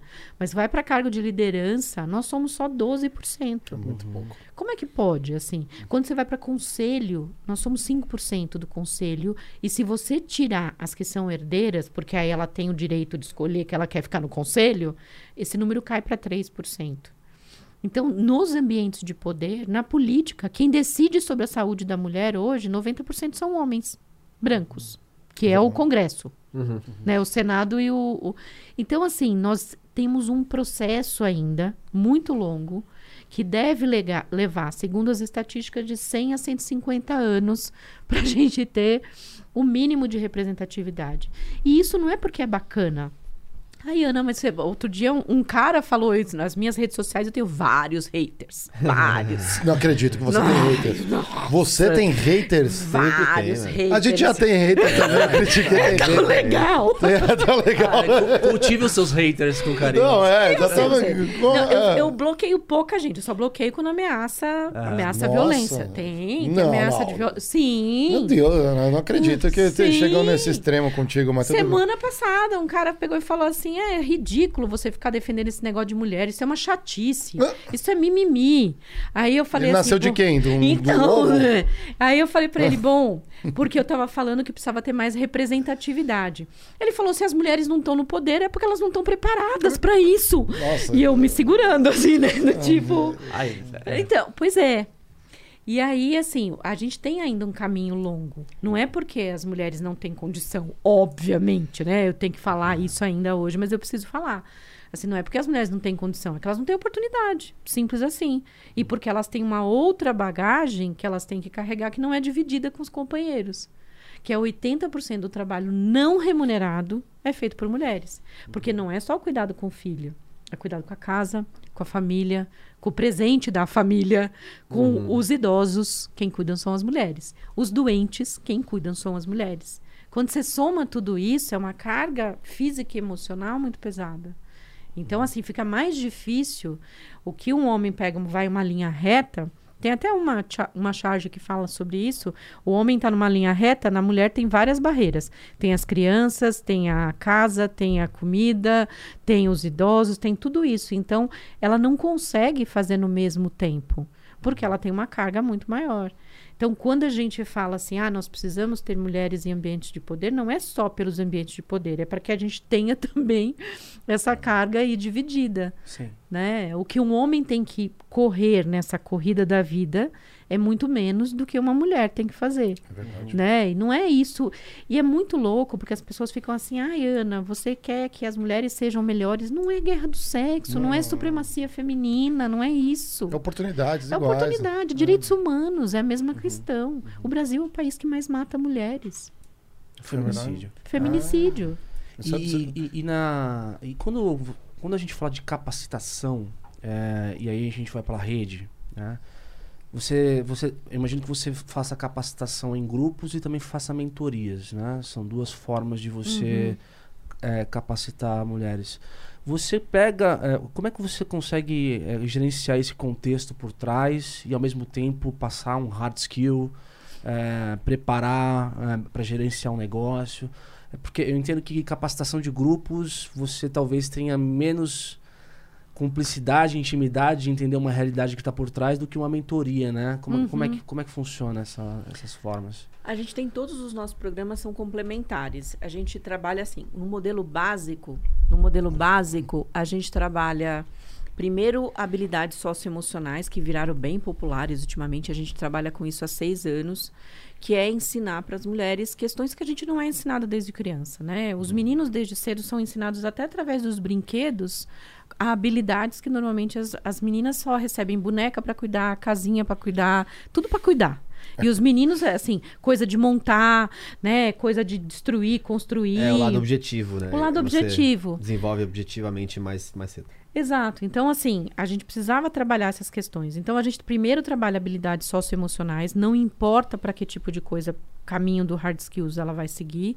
Depois que a gente trabalha as habilidades socioemocionais, aí sim a gente trabalha ou empregabilidade, ou empreendedorismo, ou desenvolvimento de alguma carreira que nós estamos focando sempre em tecnologia, né? Para poder ajudar as mulheres a acessar mais tecnologia. E aí, a partir daí, a gente trabalha mentoria em grupos ou individuais. Então, a, a gente trabalha com processo. E depois, o que a gente chama de formação de pequenas redes. Porque, assim, elas saem de um curso, de uma mentoria, de um programa, umas 20, 30. Elas formam uma rede delas. E passam a se apoiar mutuamente. É muito importante. Isso é muito importante para qualquer pessoa, para as mulheres mais ainda. Porque essa rede não é só para o negócio. Essa rede ajuda nos momentos que as coisas não estão bem, no momento que tem problema e situação de violência, porque uma mulher acaba percebendo né, o que está acontecendo com a outra e pode ajudar. Então, nosso processo a gente trabalha assim, para poder conseguir, em todas essas etapas, ajudar as mulheres. Nós temos um programa que a gente já capacitou em dois anos 165 mil mulheres no Brasil inteiro, em dois mil municípios. Assim, nós chegamos assim no, no- no- em tudo quanto é lugar. E aí a gente teve que o ano passado, porque a gente fazia tudo presencial. Como fazer isso online com a internet que a gente tem no Brasil? Eu quase tive um- uma síncope quando a gente teve que mudar tudo. A gente conseguiu. A gente faz treinamento por WhatsApp, por áudio, a gente faz por é, vídeo, a gente tem plataforma, a gente tem vários. A gente tem que chegar nas mulheres. A gente fez um programa que esse foi muito assim. Foi muito forte. Porque tem uma situação no norte do Brasil que parte das pessoas não conhecem. São mulheres que sofreram o que elas chamam, o que a gente chama de escalpelamento. Não sei se vocês já Sim, ouviram falar disso. Elas, ah, o meio de transporte são barcos, né? E muitas vezes ela tá com o cabelo solto, o motor do barco arranca o couro cabeludo com o cabelo, tudo junto. E é um negócio extremamente violento. Violento, assim, fisicamente violento, porque imagina O couro cabeludo vai embora. deforma a pessoa, é um negócio horroroso. E aí a gente, junto com, a, com o Ministério do Trabalho lá da região e junto com a ONU, a gente criou, criou um programa para 35 mulheres que passaram por essa situação, de, de sofreram, foram vítimas de escalpelamento, e a gente criou um programa para capacitá-las para buscar renda. Porque além da violência física que ela sofreu do, do escalpelamento, tem a emocional. Porque tem questões é, assim, Estéticas, tudo, estéticas, imagina. tudo, assim. E fora que a autoestima delas vai pro buraco, né? Porque perde o emprego, ou não consegue fazer um negócio, às vezes as- o companheiro abandona. Então, assim, é muito forte. Então, por isso que a gente precisa entender um pouco com quem, qual público que a gente trabalha e criar um programa para aquele público. Por isso que a gente fala na rede que é uma rede inclusiva. A gente tem programas de aceleração para mulheres que são donas de startups. A gente tem programa para mulheres que têm negócios que faturam 5 milhões, 3 milhões por ano para vender para grandes empresas. E a gente tem programas para mulheres em vulnerabilidade social nos mais diversos modelos no país inteiro. Sim, eu, eu tenho visto até na- com o Edu Lira é, apoiando projetos de, de é, empreendedoras assim dentro de favela que eventualmente não têm acesso a uma rede de internet para poder acompanhar um, uma capacitação, enfim. E, e é- e é engraçado porque essas mulheres, a gente está falando de classe D e E, é, pela situação já de violência e, e de, da, da história de, da, do, do ambiente que ela vive, elas naturalmente são chefes de família. Sim.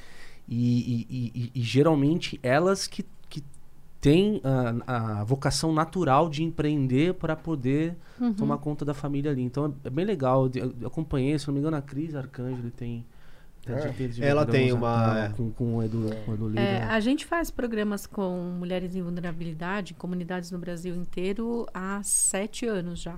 Uhum. A gente está fazendo um, agora que tem 10 comunidades no Brasil. Tem uma das comunidades em Fortaleza que a gente foi recomendada a não fazer, porque tinha uma briga muito forte É de, de gangues locais. Não é gangue bem, é assim, é de Controle. facções. Tinham facções e controle e eles recomendaram que a gente não fizesse. Como assim? Porque senão. ah, Porque, para assim, você não pode fazer trabalho social se você não entende a comunidade Ah, sim, local. mas- Então, a gente, como é que a gente trabalha? Num modelo muito parecido com o Edu, a gente faz parceria com a organização social local, a gente define quais são as comunidades que estão com maior dificuldade, claro, não baseado em achismo, a gente faz baseado em informações que a gente apura, e aí a gente trabalha com a organização social local para trazer essas mulheres. Por que, que a gente trabalha com mulher? Não é só pela rede Mulher Empreendedora. É porque quando ela dá certo, essa mulher dá certo, ela melhora a educação dos filhos, ela melhora a condição da família e ela melhora, inclusive, o entorno dela. Porque quando ela contrata, ela contrata outras mulheres. Ela está fazendo o bolo, o negócio do bolo está dando certo, ela traz a vizinha, traz a outra mulher. Isso vai melhorando a situação ali do entorno. Então, isso é muito importante. Então, por isso que a gente fala assim, não tem, não tem situação onde a gente não possa entrar. E eu acho que um, um outro, uma outra coisa que eu acho que é muito legal, o, o Edu tem falado bastante disso, a gente trabalha há muito tempo também falando sobre isso, que é a questão de que comunidade não é só pobreza, comunidade não é só é, essa situação que as pessoas mostram, né? Favela tem muita potência, né? Eu lembro, eu cresci em Diadema, e Diadema, na época que eu cresci, era uma das cidades mais violentas do Brasil.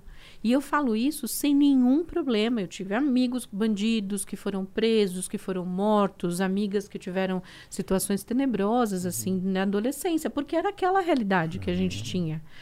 Mas assim, o tanto de gente que tinha assim potência, vontade de fazer as coisas, vontade de fazer diferente, de ter oportunidade, mas não tinha oportunidade, né? Hoje a gente vê um pouco mais de condição como organizações sociais ou algumas, né, algumas movimentações políticas, a gente vê gente querendo fazer coisa, mas na minha época não tinha nada disso.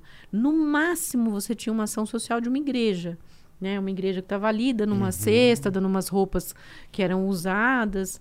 Então, assim, é olhar para esse ambiente da, da favela não como um ambiente de, de só de coisa ruim, muito pelo contrário. A gente fez um programa em Paraisópolis há cinco anos, cinco, quatro anos, e assim, foi, foi para mulheres, obviamente, né? E a gente fez para 40 mulheres. Tinham mulheres que tinham dificuldade de fazer o programa porque o marido não queria que ela fosse aprender. Porque ele tinha medo É. dela aprender É, e voltar e do tipo questionar várias coisas. conhecimento liberta, né? Isso pois é perigoso. é, pois é. Conhecimento liberta. E a gente tem o maior cuidado de fazer isso, porque não dá para você simplesmente chegar num lugar e falar assim, olha, que nem eu já vi Raio muita gente. É, nossa, assim. Eu já vi gente fazer isso, chegar, falar assim, não, porque vocês vão sair daqui empoderadas. A gente nem usa essa terminologia. Tem que sair empoderada. A gente tem que entender a realidade, entender que cada, um, cada pessoa tem um contexto ali diferente, mesmo estando dentro da comunidade. Cada um tem uma situação diferente, uma realidade diferente. E a gente tem que entender cada uma dessas realidades e tentar ajudar.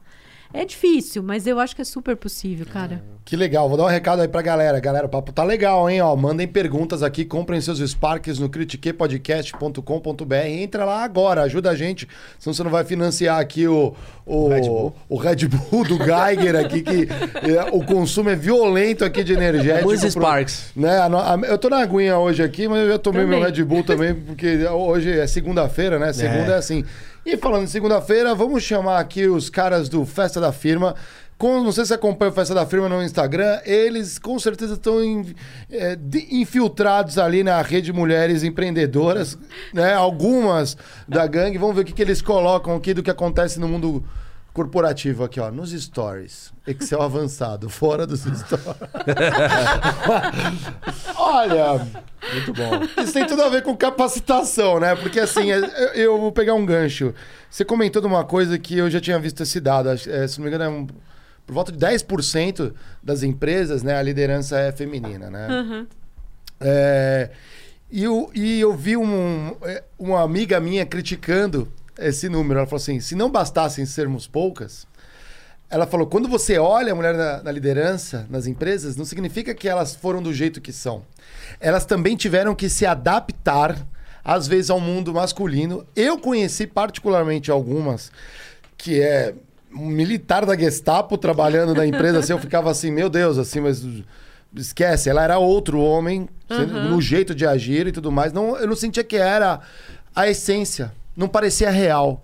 Você acha que isso acontece muito para poder empreender também? Tem que se adaptar, vai ter que, ó, vou ter que pedir um financiamento no banco, já vai não vai com do jeito que é, vai meio já pensando em tudo que pode dar errado. Isso é, é real? Você, quando vocês fazem a mentoria acontece, vocês preparam de que jeito? Para ir com a verdade ou para ir adaptada como o sistema funciona para tentar quebrar essa, essa barreira? Eu acho que no mundo corporativo é muito assim. Eu fui assim. Eu fui essa mulher que usava até terninho, ombreira, para poder parecer e ficar igual aos homens. Isso era um ambiente, assim, que há 15 anos atrás, onde eu trabalhava. Eu falava palavrão, eu falava mais alto, eu me vestia de um jeito igual, porque eu olhava para o lado só tinha homem. E assim, o modelo eram aqueles. Então, assim, eu até sapato eu usava diferente. Eu usava sapato mais fechado, tudo. Eu dificilmente usava vestido, era muito difícil.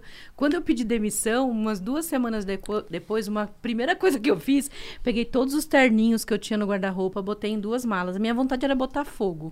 Mas assim. Falei, você ia não, falar isso. eu ia botar fogo, mas eu falei, não, preciso o meu senso de solidariedade. Eu falei, eu vou doar, né? E aí doei os terninhos. Porque não era eu. Né? Eu não era aquela pessoa. Não é, eu não, não estava ali de verdade genuinamente. Eu tinha que representar um papel. É Darwin, é a lei da sobrevivência. Então, todo mundo estava ali, eu tinha que fingir aquilo. Hoje, assim, hoje, depois que no ambiente empreendedor, eu falo o tempo inteiro e nós ensinamos para as mulheres que elas têm que ser quem elas são. Quando você é genuíno, verdadeiro, ah, vai ter gente que não vai entender, vai ter gente que vai criticar, vai, tá tudo bem. Né? Mantenha a sua originalidade, mantenha quem você é, porque o mundo tá aí, a gente tem que se adaptar a essa realidade. Pessoas né? ainda são pessoas. Pois né? é, pois é. Independente de ser homem ou mulher em relação a isso. Só não use sapatênis. Por favor, só não use sapatênis. Ele ainda vai contar a experiência que ele teve com sapatênis, Não, que eu- marcou ele pro resto eu da Não, eu já tive tênis, sapatênis. cara. Ó, eu só Aí, uso ó, tênis. Eu tá, só le- não, é, uso tá legal, tênis. tá legal. Agora, Eu se, se um tapa, sapatênis quiser patrocinar o Critique, ah, você vai ver isso aqui e falar assim. Cara, olha, tem que ser um baita de um sapatênis pra criticar isso aqui. Eu vou ter que olhar e falar assim, eu ponho isso no pé. Porque ou é um sapato ou é um tênis. Foi o, que, foi o que o Igor fez com o Ayu. Ele não usava por nada. Agora o Ayu most- mandou pra ele, ele usa. Mas é gostosinho, E né? Se te mandar um Confortável. sapatênis, o que você faz? Se te mandarem uma coleção de sapatênis. Nossa, vou ter que olhar. vou- Porque assim, é a minha, sou eu. Eu, eu. eu finalmente estou numa empresa que eu posso me vestir como eu quiser. Do Isso é jeito que eu quiser. Não, e, é, e é assim. Então, por exemplo, se eu é um chegar de sapatênis, bonezinho no, numa reunião com o chefe do chefe do meu chefe, ok, é capaz dele estar lá, assim, de regata. Ah, Tá acabei de bem. voltar do, da minha hora de almoço, eu bati um tênis aqui com meu amigo, joguei basquete na quadra com meu filho. É assim. O que, o que você quiser. Tava E jogando Crocs. E Crocs. Crocs. Ó, velho. Não eu sai tenho- na rua. Ah, Não sai na Porra, rua. eu tenho opinião. Crocs, mano. E aí? eu Mas você sai na rua? Não, você já veio pro Critique de Crocs, eu já vi. Critiquei o sacana eu tava de Crocs, pô. Mas, cara, ok. Pô, Crocs é ok, Eu vai. acho que é ok. Crocs é ok. Não, sabia que é muito vendido com médicos, principalmente cirurgião? Porque imagina, ficar o tempo todo em pé ali, você precisa de uma coisa confortável. Dar Mas eu não tenho, eu nunca, eu nunca tive interesse. Se a Crocs quiser patrocinar o Critique, fica Não, à é que eu vontade. queria saber até onde O- vai a ocupem sua... um espaço. É, até onde vai essa... É, o valor do, da, valor da- alma. Vocês estão querendo me ver o... O valor do conceito. Não, da naturalidade, do quanto que você leva. Agora, tem mercado, fronteira, né? A fronteira, a fronteira. Não, agora tem mercado, né? Tem, tem mercado. Uma das coisas que eu vi, vamos voltar aqui, gente, vocês estão sapatando e já se perderam. Mas deixa eu falar do tênis, É, assim, vai, porque diga. assim, é uma coisa que é muito legal. As mulheres não usavam tênis no ambiente de trabalho, Só cara. salto. Só salto, assim. de uns cinco anos pra cá, eu vejo um monte de mulher. E é muito comum, quando eu, as pessoas veem fotos minhas, mulheres falarem, nossa, Ana, que bacana que você tá usando tênis. E eu falo, gente, como se isso fosse uma coisa assim, cara, não posso usar tênis porque eu sou mulher. Eu vou de tênis pra tudo quanto é lugar. Nossa, Ana, eu vou ter que comentar isso, porque assim, o que você tá falando é muito brilhante e muito bonito, assim, é, não é só ser como é, né? Eu já trabalhei em empresas que a questão de usar, às vezes, salto ou sapato era uma questão de segurança. Então, se você entrar de salto alto numa fábrica, você tá se- Claro. você tá se expondo a um Claro. risco, sua saúde. E eu via que, pô, num ambiente de escritório conjugado com fábrica e tudo mais, gente, é natural. Você- você- ou você pode até ir de salto. Na hora de ir para a fábrica, põe o seu calçado de segurança. Claro. Mas eu vi gente em alto escalão, RH, comunicação. Não vou abrir mão do meu salto. Que devia ser um exemplo para as outras mulheres falando assim: escuta, você pode manter sua elegância, a sua beleza, Seu mas empoderamento. o seu, é, o raio empoderador. Mas na hora de entrar na fábrica, olha só, veja como eu também sou capaz de botar um calçado de segurança, me proteger. Né? Vão ficar o dia inteiro de sapato. Aqui não, não- isso não é sobre moda, é sobre segurança, você se proteger e passar uma mensagem para todos. Mas não, mas é quando vinha a que a gente chama de caminho do rei, tava lá assim, né? Em cima do. Às vezes o salto era tão grande para compensar a baixa estatura que eu falava, gente, isso é um perigo vai, vai, vai tropeçar, vai cair, porque você tem óleo no chão, você tem um monte de coisa ali que são. É um, o ambiente fabril não é um ambiente seguro. Não, eu trabalhei no meio da fábrica, no meio da produção, inclusive, de um determinado produto aí, É. automobilístico. Trabalhava no meio da fábrica, não, não era... E mesmo assim, no meio da fábrica, a não ser que a gente fosse, né, para o ambiente fabril, todo mundo usava salto. Que era um absurdo, né? Assim, não faz sentido. E ali eu senti um preconceito das mulheres do administrativo com as mulheres da fábrica. Sendo que tinham mulheres brilhantes na fábrica, fazendo um trabalho excelente de segurança, de qualidade, em várias áreas. Só que elas, elas se comportavam com um ambiente de segurança. Prendem o cabelo, os EPIs, óculos, protetor auricular, capacete. Gente, você não vai ficar a pessoa mais sexy do mundo de capacete. Infelizmente é isso, mas ali Então, você tá para trabalhar. Não pode misturar as coisas, pode né? misturar. Uma coisa é segurança, outra coisa é a sua liberdade. Eu acho que o drama hoje é assim, que ainda tem empresas que estabelecem modelos de, de, de como, né? Trabalhar, código de vestimenta, que é meio ridículo, né? No, no em 2021 é meio ridículo. Mas assim, eu lembro quando as primeiras empresas começaram a falar em liberar as pessoas para irem trabalhar. E eu lembro de acompanhar algumas discussões de empresas clientes nossas que ficavam assim: ah, mas as pessoas vão vir de bermuda? e eu ficava tipo. Qual o problema? Tá calor, né? Qual o problema? Aí, se as pessoas aparecerem de regata? Nossa, já pensou que sério? Se Não, as pessoas- i- Isso que é bom de ser mais velho, assim. A gente já pegou a época, era assim, a discussão era... Ah, então agora sexta vai poder calçar jeans? Ai, nossa! Era meu dia assim, né? Era puta, sexta é jeans! eu falei, já estou Casual 50% jeans. vestido como eu quero. É, né? É o sexta-feira. casual, casual. casual Não, tinha discussão por causa desse casual day, gente. Ai, pode calça jeans? Que tipo de calça jeans? Não pode ser muito apertada. Eu lembro que ficava essas discussões em reunião de executivo. Ai, meu Deus, para de falar disso. Ai, gente. E- Fala aí, Diegão. Eu, eu- eu- outra coisa que eu notei no Instituto também é que vocês fazem recortes nos anos, fazem pesquisas. é, e cada pesquisa tem um tema, vocês realmente fazem uma análise ali do momento, etc. E cada, cada pesquisa, acho que é desde 2016, né? Desde 2016 que a gente 2016 faz. tem um tema específico, mas muito bem fundamentado ali, baseado em dados. Qual, é a- qual foi a mudança que você vem acompanhando no perfil da empreendedora, a mulher em geral, assim? Porque ali é, é- é é classe A, B e C na maioria, né? É, a gente tem vários recortes, né? A gente incluiu raça na, na, na pesquisa de dois anos para cá. A gente faz essa pesquisa, uma, desculpa, é uma puta grana que a gente tem que investir, Ah, porque é imagina. necessário, é uma grana, né? Fazer pesquisa, você sabe É que não caro. é, não é barato, é caro. Então a gente faz porque a gente acredita mesmo que é importante você entender o que está acontecendo e não dá para a gente achar que a gente entende o que está acontecendo, né? Nas regiões onde a gente está. Então a gente faz há seis anos a pesquisa Esse ano a gente vai avaliar a parte de acesso a, a, crédito, mais a parte de inovação e digitalização, né? Porque depois da pandemia criou uma onda assim desesperadora. Como é que eu faço para o meu negócio estar tá no digital, né? Como é que eu caminho? Então esse ano a gente acabou de fazer o campo agora, mais uns 20, 30 dias a gente já deve ter os resultados desse ano. Mas o que, que mudou na série histórica, né? lá atrás, quando a gente fez as primeiras, as mulheres falavam que era, tinham muita dificuldade de fazer networking. Que era uma coisa muito.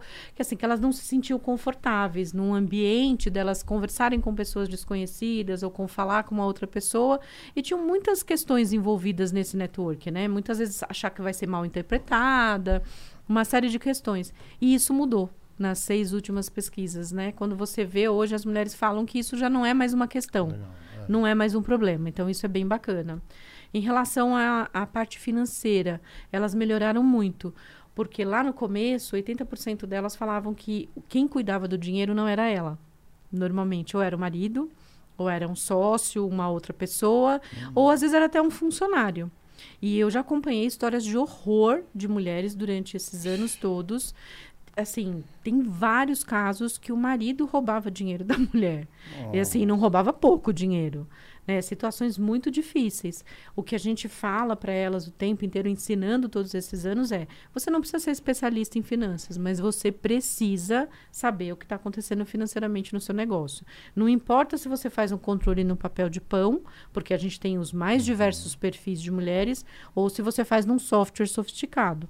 O importante é você entender que você precisa controlar o dinheiro, porque fluxo de caixa mata qualquer pessoa. Então, isso a gente percebeu que mudou bastante e mudou também a forma com que elas enxergam o negócio. Para elas, é, é, o negócio tem a ver com a identidade delas. Tanto que agora, na pandemia, você fala para a mulher, o negócio dela, sei lá, salão de cabeleireiro, negócio que não está dando.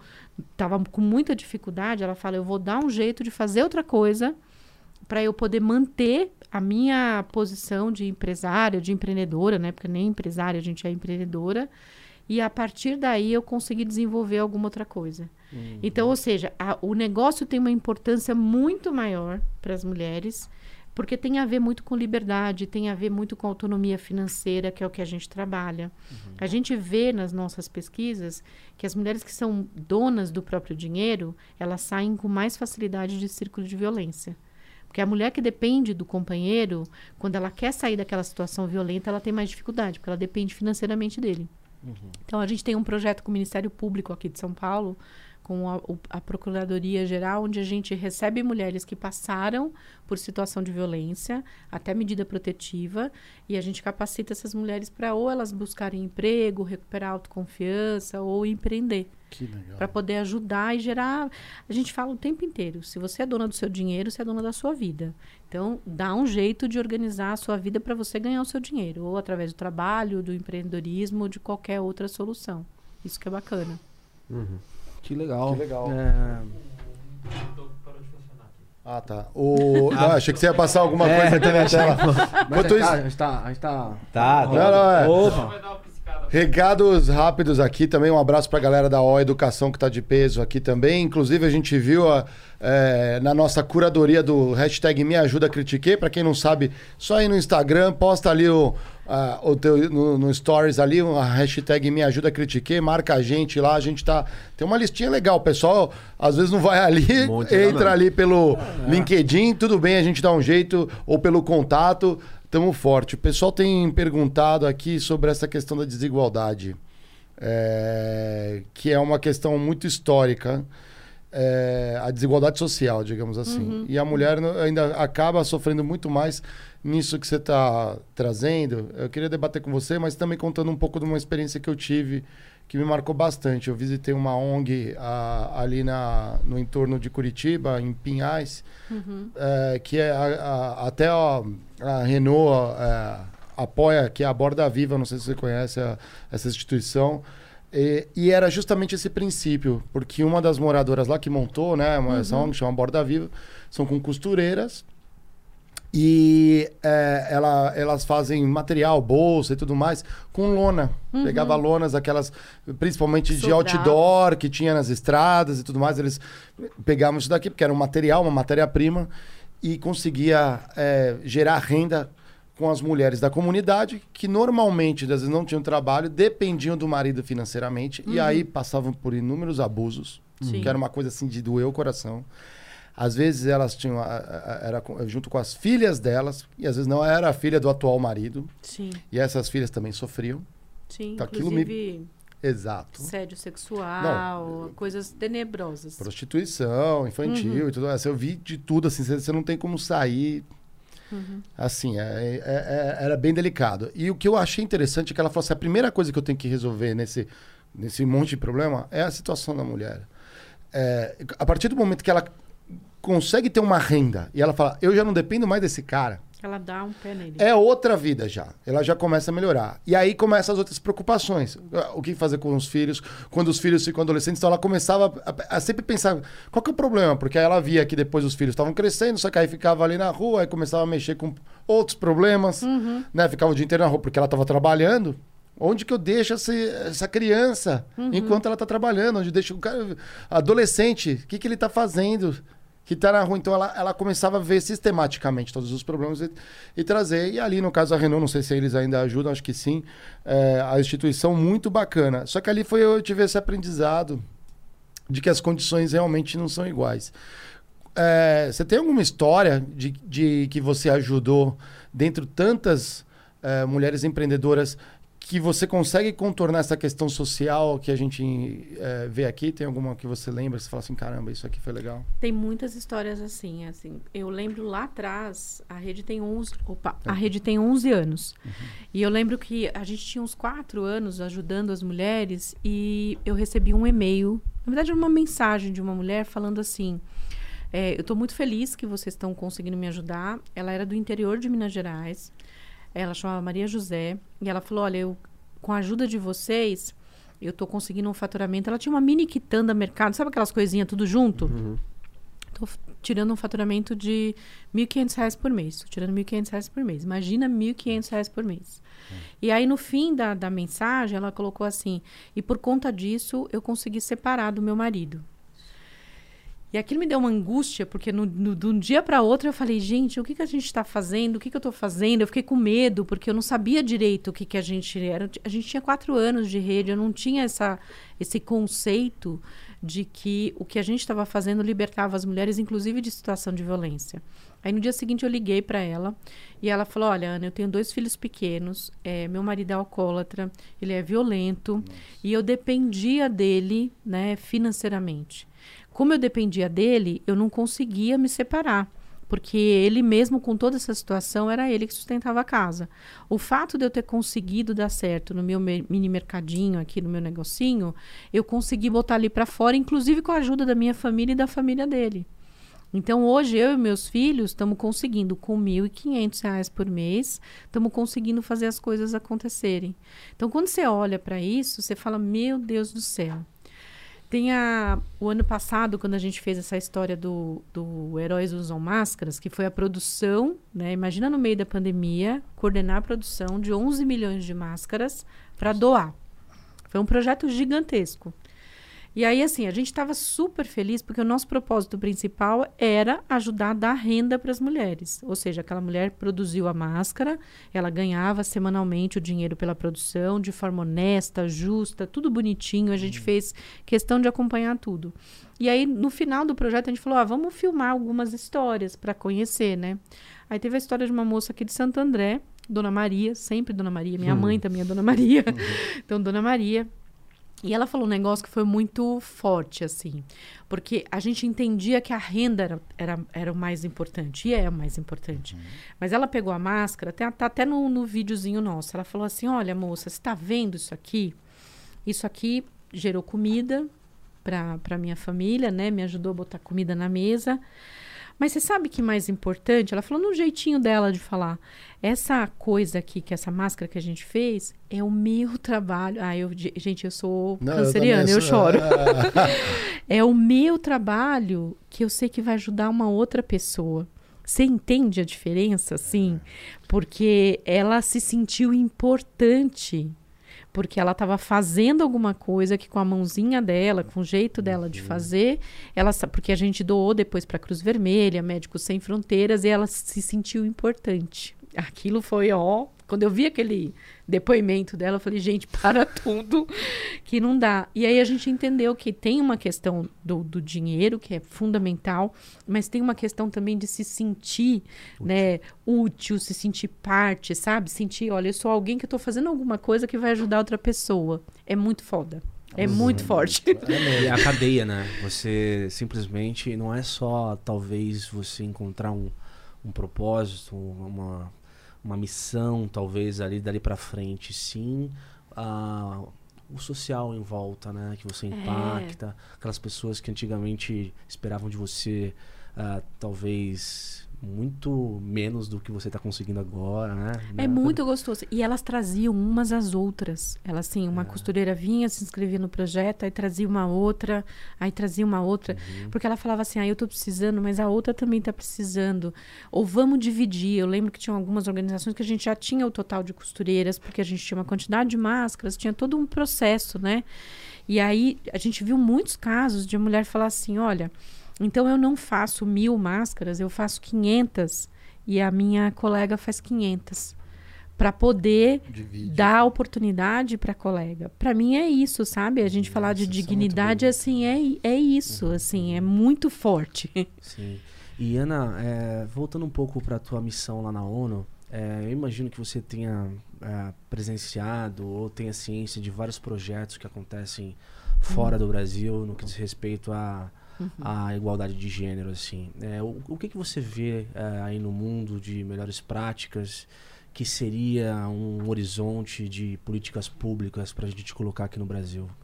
Olha, tem algumas que são muito fundamentais e que já são aplicadas em vários países. Política de inclusão de negócios liderados por mulheres como política pública de compra governamental e de grandes empresas. Oh. A gente faz isso na rede, mas numa escala muito pequena. É, Ou seja, eu seleciono 30 mulheres que têm negócios, treino, certifico elas para elas venderem para as grandes empresas. Isso é dar acesso ao mercado. Uhum. Nos Estados Unidos, isso tem uma política pública de recomendação das grandes empresas que uma parte das compras seja feita de pequenos negócios liderados por mulheres ou por minorias, no caso deles uhum. lá. Então, é, é uma política que seria super possível da gente aplicar Na verdade, aqui. é um pouco da tua função, né? pois é! Seria um pouco de aplicar aqui. Política de acesso a crédito, dinheiro carimbado. Porque Sim. hoje a gente não tem dinheiro carimbado. Ou seja, esse recurso vai ser destinado a ajudar pequenos negócios liderados por mulheres. Essa é uma política que seria incrível e é aplicada nos Estados Unidos, em Israel, aplicada na Alemanha, em vários países. Tem linha de crédito específica para mulheres. Aqui a gente não tem. A gente tem, sim, algumas divulgações, uhum. mas não são linha de crédito com dinheiro carimbado, sabe? E tem outras instituições que apoiam também. Como que é? Vocês, como, tipo, a WeConnect, no caso. Sim, sim. Como que eh, vocês se conversam, tentam fomentar juntos? Isso que eu penso, às vezes, é, é juntos somos mais fortes, né? Que nisso. lindo que você conhece a WeConnect. Ah, mas, pô, eu tô no fundo, porque eu sou o cara de compras aqui, né? O cara de suprimento. Mas a gente tem programas de uhum. é, contratar empresas... É, Compras inclusivas. Que, Exatamente, que os, os proprietários da empresa sejam pertencentes a minorias pouco representadas. Sim. E as mulheres entram Exatamente isso. É isso que a gente faz na rede, é o mesmo projeto. Grupos pouco representados, minorias, né? porque às vezes é. a maioria, né? no caso das mulheres, é, são maioria. Estão pouco representadas. Pouco representadas. Maiorias né? minorizadas. Exatamente. É, então, a gente faz esses programas parecidos com a WeConnect e a gente faz outros programas, mas para fazer transformação assim pesada, a gente precisa de política pública. Ah, é. Assim, o que uma organização social faz é fundamental, é relevante. Mas quando você vem com uma política pública falando, olha, você tem que comprar de pequenos negócios liderados por mulheres, você tem que ter uma linha de crédito para mulheres. E você tem uma coisa que aqui no Brasil também é muito difícil hoje, por conta do fundamentalismo religioso, uhum. que é a questão de você levar a educação para crianças em relação a gênero, que é uma idiotice que as pessoas confundem isso com educação sexual, como se fosse ensinar as crianças. Sim, é, e na verdade, quando você ensina meninos e meninas desde cedo a se respeitar, uhum, uhum. a se tratar de uma forma mais correta, a entender que não tem assim o, é, lugar de menino e lugar de menina, você precisa ensinar isso desde cedo nas escolas, porque aí você consegue educar a geração futura. E aqui, nenhum projeto desse passa no Congresso. Mas você sabe que as palavras, Nossa, elas têm um peso tão gigante na medida que você joga uma bomba de fumaça e, e deixa as pessoas com medo a respeito de, de, de histórias, de assuntos, de, de situações que nunca existiram. Sem E dúvida. de repente você tem uma opinião pública pautada pelo medo, onde no Brasil às vezes nada acontece de fato de produtivo porque é, uma informação foi mal dada ou foi maliciosamente dada para que para atender determinados interesses, né? Então isso é bem isso é bem foda. Nós vivemos né? no mundo da fake news, né? É. Onde hoje tem gente que não sabe o que é verdade e o que é mentira. Então é muito difícil. Para essas pautas inclusivas, é mais difícil ainda. Sim. Porque você tem um fundamentalismo hoje que é uma coisa maluca, assim. Não, não quero falar de gênero. Não, não quero falar de educação para as crianças. E misturam todos os assuntos que é até difícil você explicar, você Digerir falando. e- É, imagina para minha mãe que tem 80 anos falar, explicar as coisas para ela, né? Para qualquer pessoa que, que não consegue com a velocidade que as coisas acontecem. Então é muito difícil. O mundo ideal seria que a gente tivesse essas políticas públicas de, inclu- de inclusão, educação na escola e mais essas outras políticas para ajudar. É, Eu só tenho uma crítica é, que eu vi sendo usada. Eu acho que mais, mais na parte de educação. Eu sou 100% fã da educação. É, acho que existe um cuidado que tem que ter com. Quando você começa a colocar políticas públicas do tipo 5% do não sei o que lá tem que vir de empresas de mulheres, desde que uma rede, por exemplo, igual a sua, dê o selo. A gente faz isso já. Porque eu vi, por exemplo, uma empresa que eu trabalhei, que 5% tinha que ser é, vindo de é, índios. É, os fornecedores tinham que ser de origem indígena. Uhum. Obviamente, a empresa era de um cara que era índio, mas não era índio. E era o índio mais rico do Brasil. Não do Brasil, porque era de fora, dos Estados Unidos. Mas por como ele sabia que ele tinha que é, fazer aquela cota, Gente que usa errado as a- você É. pensa, É. 5%, o cara, ele compra, a, a empresa compra 40, se- em geral, 60% de um maior fornecedor, você de compra, você sabe, né, Marião? É. Aí você tem um fornecedor secundário, que é o que te entrega uns 30%, pra você não ter risco de ter um cara só te fornecendo, Sim, você tem uma solução backup ali já. o backup. né? É. Aí você tem o resto que serve em geral pra inclusão. Só que essa cara, a, a pessoas de inclusão não são pelo preço, eles estão lá pela inclusão. Quando a inclusão não é real, que aí isso pode gerar o, é, o tiro pela culatra, que é um marido que tem a mulher no papel da empresa. Ah, mas se tá Só ela pra- lá, ela pode... Por isso que eu falei que eu quero um selo de alguém que, que Ah. É por ateste. isso que Mas você a não gente- nos Estados Unidos tem, nos Estados Unidos já tem alguma coisa assim. No Brasil, às vezes, você pensar num selo é, é complicado. No caso... eu tenho selo. Não, não, não, não, eu sei. A Não, não. gente faz uma verificação assim, no contrato social, a Isso. gente verifica assim, 51% da empresa tem que ser de uma mulher, mas não só isso. A gente faz umas perguntas de gestão para saber se, porque às vezes 51% está no nome dela, mas às vezes quem manda na empresa não é ela. É, é. Então tem uma série de questões ali que a gente avalia. Não é fácil e você não vai impedir 100% se tiver alguma É que, é que no caso de mulher, você ainda consegue, talvez, pelo nome, você pega o contrato social e fala, ok, isso aqui é. Uhum. Essa empresa pertence a uma mulher. Mas a gente, quando a gente pensa em todas É gestão, é as. isso que eu tô falando. É, O quando a gente problema pensa é em todas as gestão. minorias, aí, Gestão. por exemplo, você é LGBT, você vai ter um. Como você prova? É, entendeu? Então, é autodeclaração, você tem uma série de coisas, né?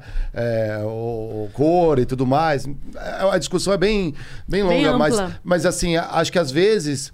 Ali, no- pegando o gancho que você falou, às vezes é só dar oportunidade, porque se ela, acho. se ela fala assim, quero botar 30% de empresas diversas, ela não vai achar a empresa. Eu acho.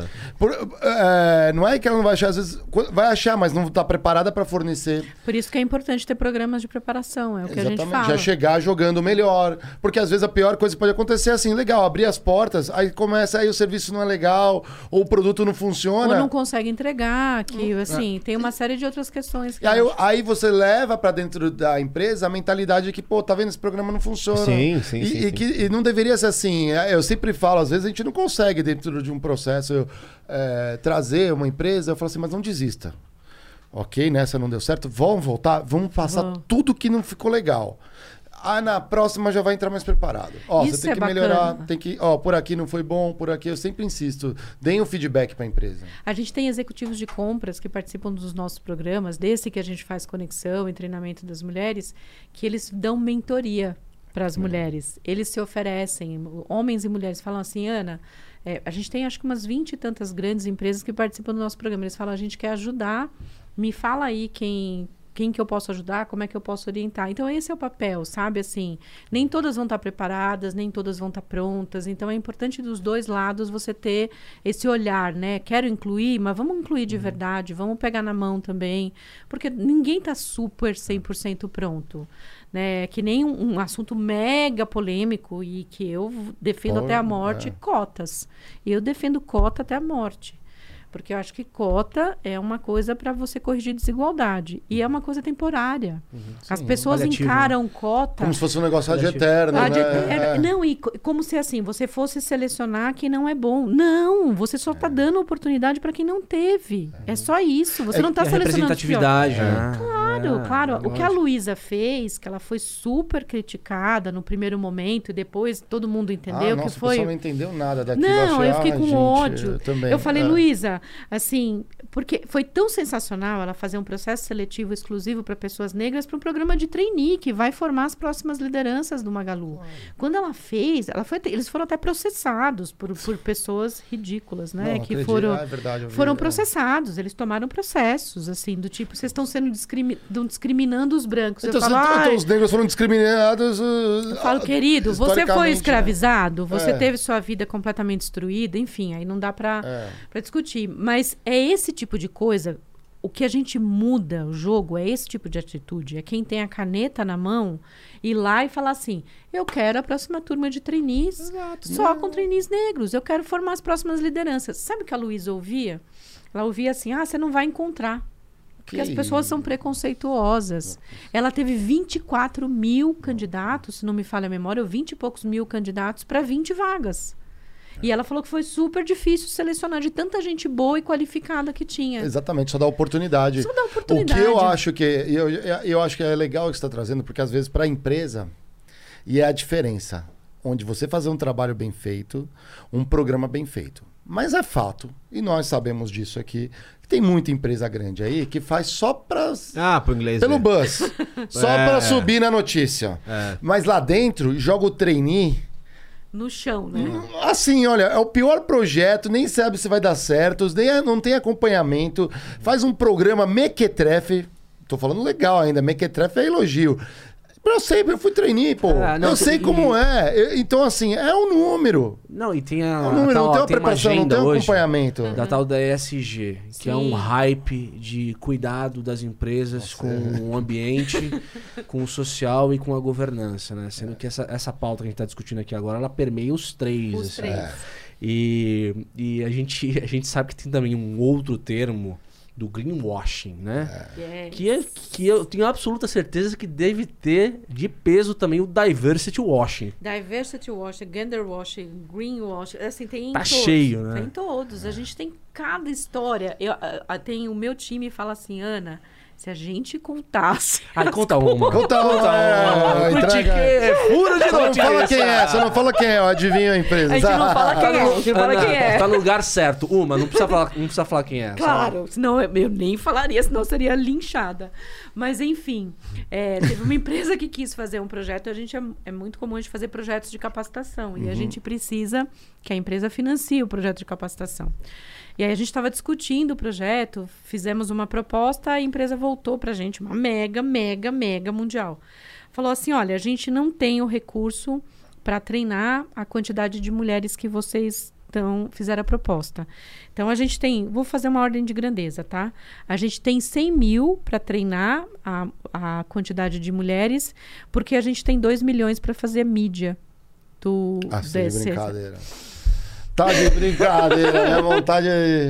Então, o que, que Ah. você responde para uma empresa dessa? Você fala que você vai gastar 100 mil de mídia com empresas diversas e os outros traz pra dentro aqui, né? O que a gente fez? A gente, Gente. não aceitou. A gente não fez, a Não é gente não aceitou, porque a gente falou, cara, vocês não estão fazendo de real, porque assim, para nós, a gente tem uma regra, inclusive lá internamente na rede. Se o recurso do projeto não for majoritariamente para ponta, a gente não faz o Não projeto. faz sentido, né? A gente fala, não faz o projeto. Inclusive dos nossos custos internos. A gente fala, tem que olhar bem o projeto e ver se a maioria do recurso está indo para ponta. E aí a empresa chega para a gente na maior cara de pau e fala, olha, da verba que a gente tem, a gente tem 2 milhões e 100. A gente, 100 mil vai para o pro programa, para capacitação, e 2 milhões a gente tem para usar para mídia, para divulgar o programa, que você colocou 100 mil. Sim. Então, Inclusive, fazendo uma coisa que eu gosto muito, que. Até esqueci quem faz agora, mas faz um debate lá, num, um cara que faz vídeos de futebol. Hum. Opiniões que você não pode ter. É. Opiniões que não pode ter. Ah, mas isso é bom, porque tá divulgando para as pessoas o quanto a Ai, empresa investe não. em diversidade. Não! Aí vão comprar o produto dela, e ao comprar o produto dela, que é o que eles mais querem, você estará ajudando em paralelo. Uma Adoro a empresa palavra em diversa. paralelo. É uma empresa diversa. Gente do céu. Não, é. é Não, eu acho que assim, divulgar ok. Na proporção certa. A proporção, Da esse é o forma ponto. certa. Da Esse é forma ponto. certa, né? Ah, é assim, coisas que são, às vezes, não tá nenhum papel, mas que, cara, as pessoas. É tão, às vezes, fácil ter que a, a- a coisa do bom senso, né? É, é o mínimo, né? A gente teve uma outra empresa há muito tempo atrás, graças a Deus a gente não pode falar nome, que virou pra gente e falou assim: ah, a gente queria fazer uma campanha de divulgação para falar que nós somos uma empresa bacana com as mulheres, né? A gente quer falar que a gente é uma empresa amiga das mulheres. Aí eu fiz algumas perguntas assim: quantas mulheres vocês têm em cargo de liderança? Aí você via aquele silêncio. Quantas mulheres negras vocês têm na composição? Quantas mulheres você tem na diretoria? Não tinha. Imagina mais pra cima, né? Diretoria, vice-presidência, presidência. Quantos vocês têm? Não tinha. Eu falei, então, eu acho que vocês têm que primeiro fazer uma lição de casa, olhar tudo que vocês têm aqui internamente, ver se internamente vocês são de verdade uma empresa que é amiga das mulheres. E aí fiz uma lista de coisas. Você tem que ver. Vocês pagam salários diferentes para homens e mulheres nas mesmas posições? Depois eles descobriram que pagavam. Salários diferentes, menores para as mulheres. Falei, quantas mulheres vocês retêm no programa de. consciência, né? Às vezes os caras, os, os caras estão com uma intenção de fazer algo É. bom, mas eles internamente não têm. Então, se Mas calma. sabota. Mas eu foi, mas foi que bom se- que você fez uma provocação legal, não, né? E, eu fi- É. e foi muito legal porque eles repensaram inteiro. Porque eu falei assim: quantas mulheres pós-licença maternidade vocês retêm aqui na empresa? A gente não sabe esse dado. Isso faz uns cinco anos. A gente não sabe esse dado. Falei, então vocês vão levantar isso. Quantas em cargo de liderança, quantas mulheres vocês retêm pós-licença maternidade, quantas mulheres negras você tem, o que, que você tem de diferença salarial entre homens e mulheres. Eu falei, faz toda a lição de casa, porque aí você vai entender. Porque senão você vai para o mercado falar que você é uma empresa legal para as mulheres e os teus funcionários, os teus colaboradores sabem que você não é. Imagina que coisa feia. Né? É, e, e, de novo, só eu, eu gostaria muito de focar na, na parte da educação e do debate, que é muito importante, porque, é, em geral, eu não estou falando que isso é por mal, mas é, às vezes o que acontece de, por exemplo, mulheres e homens terem salários diferentes é falta de informação. Porque se você deixar o mundo naturalmente sem informação, os homens são mais propensos a pedir aumento de salário. Logo, ao longo do tempo, se você não tem alguém que está tentando fazer essa baliza ativamente, ele está sofrendo pressão de mais homens, então ele dá mais salário para os Eu homens versus eu- mulheres. Eu aprendi exatamente isso. Então por isso que a educação é importante. E acho que por isso também que estava pensando sobre isso quando você falou de empréstimo. Sim. Por isso que o homem pede muito mais empréstimo de falar assim, não, vou conseguir, vou fazer acontecer. A mulher fica assim, ó, não sei É se vai dar certo. Tem tem, uma dados, coisa- né? Sim, tem dados, porque eu falo da, da estatística, mas tem a, o que gera a estatística, né? Uhum. Então é, é uma questão que a gente chama de autoconfiança, Sim. né? Porque desde cedo as mulheres são ensinadas a sentar de perninha fechada, falar num tom de voz mais baixo e a servir as outras pessoas. Uhum. Então, quando você vai para o mundo que a gente é o mundo que a gente vive hoje, é, tirar todos esses vieses inconscientes É ou essa difícil. construção social é um processo, não é da noite para o dia. Então, por isso, homens, quando vão aplicar para uma vaga que eles têm 50% dos requisitos, eles aplicam. A mulher, se não tem no mínimo 90%, ela não aplica Uhum. né? Para ela pedir aumento, ela precisa estar numa segurança tão absurda para ela pedir um aumento porque ela acha que ela não merece. Isso tem a ver com autoconfiança, isso tem a ver com o tempo Será que eu vou inteiro. conseguir? né, Será que eu mereço? Será que eu mereço? Tem um babado que a gente fala muito, que é a síndrome da impostora. A síndrome da impostora é geral, não é, não é só de mulheres, mas afeta mais fortemente as mulheres. Porque, assim, é um sentimento que você tem que você não merece aquilo. Eu lembro, aconteceu um episódio comigo de síndrome da impostora, é um, é um perrengue chique esse. Eu estava num prêmio lá em Washington, eu recebi um prêmio, que era um prêmio em dinheiro. Era um prêmio de 20 mil dólares. Era um prêmio em que eu ia participar de dois painéis de um dos eventos de mulheres mais importantes do mundo, que tinha a Sheryl Sandberg, a Ariana Huffington, a- assim, era só mulher foda. E aí nos bastidores tava assim, a gente te- tinha uma equipe de maquiagem, né, pra gente e aí eu olhei assim, sabe quando você olha para o ambiente e aí você pensa assim, eu juro por Deus, eu pensei assim, meu, que merda que eu tô fazendo aqui. Eles vão descobrir que eu sou uma fraude. Juro por Deus, porque é tão forte, É forte. o Eu julgamento. já tive também. É, todo É mundo tão tá- forte, mas as mulheres têm isso com mais força, É porque a verdade. gente é julgada por tudo. A gente é julgada se casa cedo, se casa tarde, se não casa, se tem filho, se não tem filho, se tem um, se tem dois, se tem três, E o homem tudo. julga, a mulher julga. Sim, todo, a sociedade julga. então o tempo inteiro a gente fica com aquela coisa assim, ai meu Deus, será que eu tô fazendo isso? Será que eu tô fazendo aquilo? Será que as pessoas estão gostando? E isso é uma coisa que é para trabalhar. Mas e, e- e como você contornou isso na hora? Você falou, ah, vamos, você entregou. Não, eu baixei assim, respirei fundo, porque do lado, olha só, É. o meu microfone, cada duas mulheres palestrantes estavam dividindo o microfone, tinha o nome da. Então tinha o meu escrito Ana Fontes e do lado Daiane von Funstenberg, que ela ia falar um pouco depois de mim. Então, hum, cara. Assim, eu quase morri. Eu falei, gente, a Daiane von Fustenberg vai falar, eu sou uma fraude, não sei o quê. Mas depois eu respirei fundo, eu falei, peraí, você tá aqui, e isso é importante. Você tá aqui porque você construiu uma história, você fez um trabalho, você está sendo reconhecida, você está ganhando não só o prêmio financeiro, mas você está ganhando um puta de um reconhecimento num palco de um evento da Fortune, que era um evento das mulheres mais poderosas do mundo. Então eu falei assim, calma, e, e fiz essa respiração e conversei comigo e fui lá, subi no palco, gaguejei horrores, mas tudo bem, eu gastei meu inglês, que era uma beleza, né? Treinando 200 vezes, então tudo isso também gera mais ansiedade na gente, né? E, e acalmou. Mas é isso, é esse sentimento, cara. É, é um sentimento muito forte. Temos perguntas, Marão. Temos perguntas, Temos. galera. E aí, mulherada que tá assistindo, critiquei, ó. Estudei sobre o assunto também, síndrome do impostor e tudo mais, é, tirar esses gatilhos aí. Todo mundo é capaz aqui. E eu acho que os homens às vezes falam assim, nem é preparado. A gente já falou disso no episódio do Jabuti na Árvore. Nem é preparado. aí vem alguém assim, eu vou te promover esta função. Oba, é pra outra, né? Eu acho que os caras assim, nossa, que legal. E arrebenta com a empresa, né? E a outra ali que É podia estar as- capaz, as né? perguntas? Hã? O que tem de gente medíocre. Ah, eu, a gente. Não, eu, eu, eu me incluo. A gente falou, a gente falou muito disso, que às vezes a gente. A gente se incluiu, né? Às vezes. Será que a gente não foi um jabuti na árvore em algum momento? Será que não estamos sendo um jabuti na árvore? Mas é que tem uns notórios, sabe? Sim, Ganha um sim. prêmio do jabutizão, tá conhecimento de lá. causa. Não faz sentido. E aí vem, te chama e fala assim, pô, vamos investir, né? No Vamos. programa. E dentro não tá fazendo nada pela empresa. Enquanto o Otis solta as perguntas aqui na tela. Na tela. Opa, na tela. Olha lá o Leandrão. Salve, Leandrão. Tá sempre em todas aí, hein? Ó, tem uma dúvida. O fato de profissões em áreas de humanas serem majoritárias femininas e profissões na área de exatas majoritariamente masculinas tem realmente a ver com uma construção social?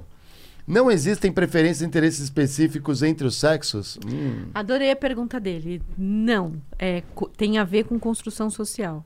Não tem a ver com o fato de uma mulher escolher uma profissão ou homem escolher outra profissão. Tem a ver com a sociedade estabelecer que profissões determinadas são de homens e outras profissões são de mulheres. Isso é educação. A gente é educada desde cedo, como eu comentei aqui, com os brinquedos de meninas de cuidado e com os brinquedos de meninos. Então, isso nos prepara para o futuro.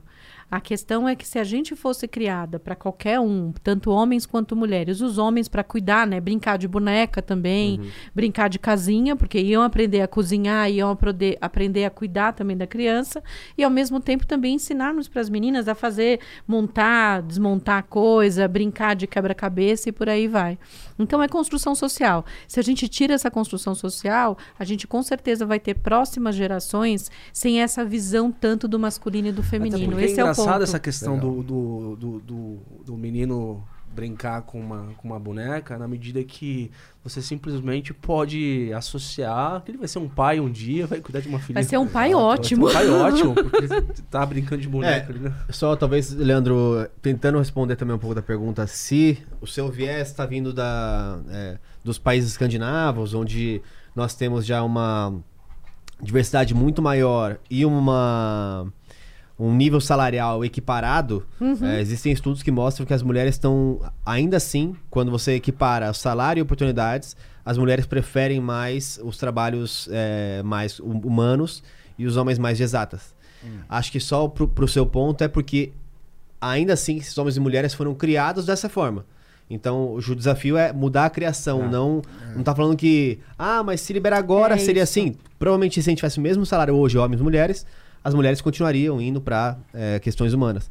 Mas acho que é um pouco mais da educação de Aham. é, como você gera essa, essa infância. Tem um dado interessante: as mulheres estudam em média mais do que os homens. Só que elas estudam em carreiras que normalmente são carreiras acessórias, que a gente chama. Então, quando você vai para as organizações, você vê mulheres na área de recursos humanos, você vê mulheres na área de comunicação, você vê mulheres na área de marketing, mas é muito mais difícil você ver mulheres em finanças, você vê mulheres liderando áreas de vendas, é muito Sim. mais difícil. Porque ficou estabelecido isso, né? Que as mulheres são de um território e os homens são de outro território. que a gente tem que fazer é tirar isso E na da medida frente. que isso é, aumenta, é, e você tem a, a questão da representatividade, né? Que não ajuda Sim. a você equalizar esse tipo de coisa. É Por isso que eu acho que é, tem que É. ter política afirmativa. Bom, cê- a gente temos aqui na mesa dois engenheiros de humanas aqui que eu conheço, né? O Diego, um poeta e filósofo, né? Eu me envolvo com música, com artes, então assim, a gente é... A gente, a gente, a gente eu nem era bom em matemática. Fui fazer engenharia, eu fiquei... não, você é sai você é bom em de matemática. Guaratinguetá, né? Só, só tinha engenharia no teu, no teu campo? Só tinha engenharia, matemática e física. É, então. Só Eu- meninos. A- a matemática tinham, tinham muitas meninas, mas era à noite o curso, eu fazia integral, então eu estudava de manhã. Na minha sala de 70 alunos de engenharia mecânica, acho que a gente tinha cinco meninas. É, É. Na minha proporção também. Eu- É, mas sim. só fiz Bauru, né? Não, você fez Bauru, gente- elétrica, pior ainda, Fiz né? engenharia elétrica, tinha 55, 5 mulheres, mas no entanto tinha muitos cursos no camp e, enfim, a experiência que você tinha de. De- Vocês estavam bem em Bauru, eu tava ali O de- meu marido difícil. fez física na USP e quando eu- de vez na época, né, faz muito física, que é tempo, só tinha, acho que tinham duas meninas ou três meninas na sala dele que eu conheci. O restante eram todos homens, assim, é mais difícil, né? É, Vem foi bem aumentando, difícil, vem verdade. aumentando, Ana, vem aumentando. Não vem aumentando Não vem aumentando. tristemente. Que Por tá isso que eu caindo, falo na que está decaindo. Tá Nos decaindo. últimos 20 anos, a proporção de meninas em áreas de STEM, né, ciência, tecnologia, engenharia e matemática, vem diminuindo. Olha só. Por isso que a gente fala que é importante você trabalhar a educação na base. Né? Você tem que falar para as meninas que elas podem. E, e tá que é um bem. grande erro, né? Porque você também tem uma diversidade nessas áreas de gênero, você cria outros pontos de vista, novos pontos de vista que Muito você só importante. complementa o- o- os negócios. Você pega uma engenheira que tem uma outra vivência e coloca ela para trabalhar, por exemplo, numa montadora, ela vai ver o carro de outra forma, ela vai ver o resultado final de outra forma, o produto que tá colocando com outro, com o- outro ângulo. Você não fica enviesado no fundo. E é isso, às vezes, o que mata uma empresa, um produto. É justamente você não ter opinião de alguém que coloca isso aí. Tem uma discussão bem forte hoje sobre algoritmos, porque os algoritmos Ah, todos verdade. são É. criados Criados por homens brancos. né? Tem inúmeras discussões de algoritmos exatamente por isso, porque os algoritmos não reconhecem pessoas negras, os algoritmos são feitos por homens brancos para homens brancos. Então você tem uma série de vieses na construção da tecnologia. Existe um movimento, a Nina da Hora, que é maravilhosa, maravilhosa, uma deusa. Ela fala muito sobre isso e sobre segurança da informação. O quanto os algoritmos são enviesados e o quanto a gente precisa melhorar. E como é que a gente melhora isso? Trazendo mais desenvolvedores e mais desenvolvedoras que representem de verdade a sociedade, não só uma parcela. Porque aí você tem essas outras visões também, né? Não, e, e o teu ponto é muito interessante porque ações afirmativas, ninguém que entende realmente do que está falando está fazendo por amor ao próximo exclusivamente. É benefício econômico indireto na medida que Sim. você tem, eventualmente, equipes diversas de desenvolvedores desenvolvendo códigos onde você vai desenvolver produtos que atinjam de uma maneira mais democrática público daquela empresa. É tão Não. simples quanto isso, né? É tão simples quanto isso. Teve um post que eu fiz, acho que há uns dois anos, que eu brinco que até hoje é o post que mais foi visualizado e era uma, uma coisa muito simples no LinkedIn. Acho que tem um milhão de visualizações. Que eu falei que as empresas estavam muito preocupadas em inovar e achando que inovação tinha a ver com puff colorido, com geladeira de cerveja e com mesa de pebolim. E que, na verdade, isso não tem a ver com inovação, isso é mais uma coisa de ambiente. E o que é de verdade inovação é você ter um ambiente respeitoso, você ter pessoas das mais diversas origens, né? Porque você tem uma, uma forma de você ter pensamentos diferentes. Você só inova quando você tem um ambiente em que tem pessoas diferentes. Isso que é importante. E diversidade ela é uma questão de justiça social no sentido mais amplo, né? Se a gente precisa é, dar condições e oportunidades, não é dar, né? É oferecer condições e oportunidades para as pessoas que não tiveram condições e oportunidades. Mas também, quando você olha para o ambiente corporativo ou para os negócios, é também uma questão de economia e uma questão de inovação. Porque empresas mais, mais diversas são mais inovadoras e, economicamente falando, se você junta a população do Brasil, a maioria é mulher e pessoas negras. Como é que pode você ter uma empresa que não considera o teu público consumidor e não tem o seu público consumidor representado nos ambientes onde vocês vão decidir as coisas? Sim. Não faz nenhum sentido. Porque aí fica tudo enviesado, né? Tudo que decide Claro. fica enviesado. Por isso que até hoje você vê propagandas ridículas, né? Que não tem nenhuma... repre- E são, assim, chutadas nas redes sociais e com razão, quando não mostra uma realidade. Ou quando mostra uma realidade sempre assim, a mulher no ambiente de objeto, né? Ou seja, bonitona, gostosona, não sei o quê. Ou sempre no ambiente de cuidado. Né? Porque as propagandas sempre mostram a mulher fofinha, fazendo a comida, Ah, sim, ela- sempre é. no ambiente de cuidado e nunca no ambiente de poder. Então a gente precisa mudar isso em todos os ambientes, né? Não é um processo fácil, mas é muito possível. Isso quando não colocam todas as minorias numa só pessoa de uma só vez, assim, eu fico. Eu falo, gente, ok, estatisticamente vai ser bem difícil, mas precisa. É. Um, vocês têm dinheiro pra divulgar tanto, né? Faz um aqui, põe a outra ali, Pois mistura, né? Não Aí- cria token, né? Porque às vezes eles pegam assim. É muito comum eu ver em evento. Aí você vê evento lá, 20 pessoas brancas, aí eles com- é, chamam uma pessoa negra. Que a gente fala, Sim, faz um- é. a pessoa de token, né? Do Ah. tipo assim, eu cumpri, tá? E o meu evento tem uma pessoa negra. Entendeu? Eu faz... Isso comigo fazem direto. É sério? Direto, assim. Conta aí, Ai, conta, não critiquei. meu- Pode criticar, aqui você pode criticar. Mas é. vários eventos me chamam, aí eu pergunto o line-up do evento. Aí você vai ver, o line-up é só homem branco. Aí eu já entendo claramente por que, que eles estão me chamando. Sim, você já representa duas. É, Pô, Ah, mulher de origem negra e sou mulher, né, cara? Então eu sou a cota deles, eu sou o token deles. e aí, quando eu respondo, falo assim: olha, mas o teu line-up não tá muito. O a teu, assim, tua grade de palestrante não tá muito boa. A maioria até entende e, e ouve com um certo respeito. Mas tem gente que fala assim: olha, esse é o nosso. Há uns 15 dias, uma mega empresa aí me convidou. Eu falei: olha, eu não vou.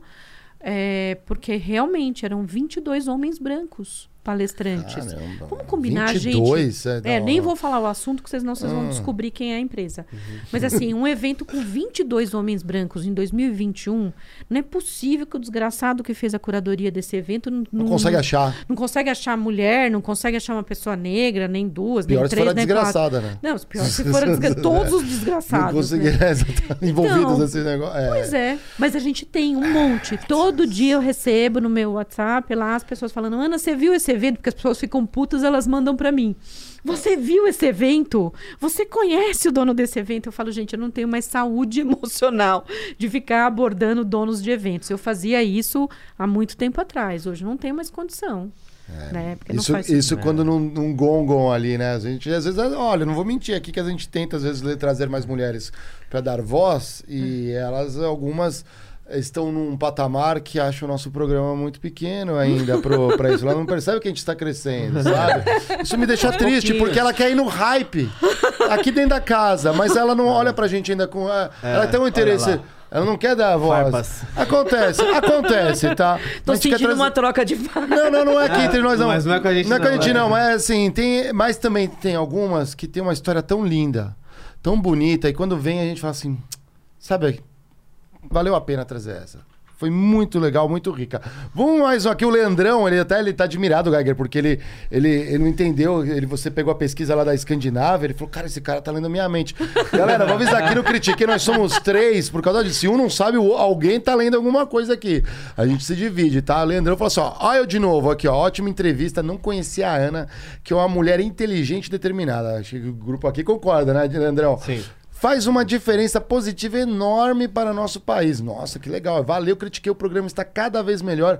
Um beijo caloroso, mantendo o distanciamento social. A gente já está Muito mantendo. distanciamento social, meu querido. Leandrão, tamo junto. Olha, faço das palavras do Leandro as nossas É. do Critiquei aqui. né? Adoramos aqui. Tem mais Perfeito. outra aqui Eu também? tenho Tem, tem mais Tem uma mais aqui, né? Vamos lá. Que Ainda tem a- delícia. ainda tem a minha que eu quero fazer uma última. Não, nós temos aqui, amigos, aqui até. A, a muito Ana bom. já falou que não. É, porque não vai cuidar das filhas, elas estão na rua passando fome agora. E vocês podem ficar mandando perguntas até a meia-noite. Salve, salve família. Tudo, tudo certo com vocês? Tudo certo, Lucas. O Lucas Tudo também tá aí certo. direto. Que história de impacto. É muito importante ter mulheres ativas como a Ana na nossa sociedade. Hoje venho cobrar o nosso host Geiger14. Cadê a live react do Nossa. episódio da Carla Sarne que você prometeu? Vai sair, Lucas, e eu vou avisar. É, a Clara não me ajudou, não instalou a internet em casa. E quando eu tento streamar vendo coisas, ela trava a minha live. É verdade. Tentei. é, Eu tenho fazer problemas live. técnicos, Problemas então. técnicos, mas vai rolar isso aí.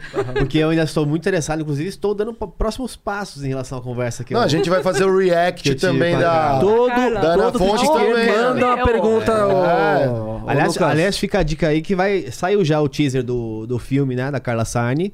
Vai sair na, no SBT. É, e ela vai no The Noite essa semana.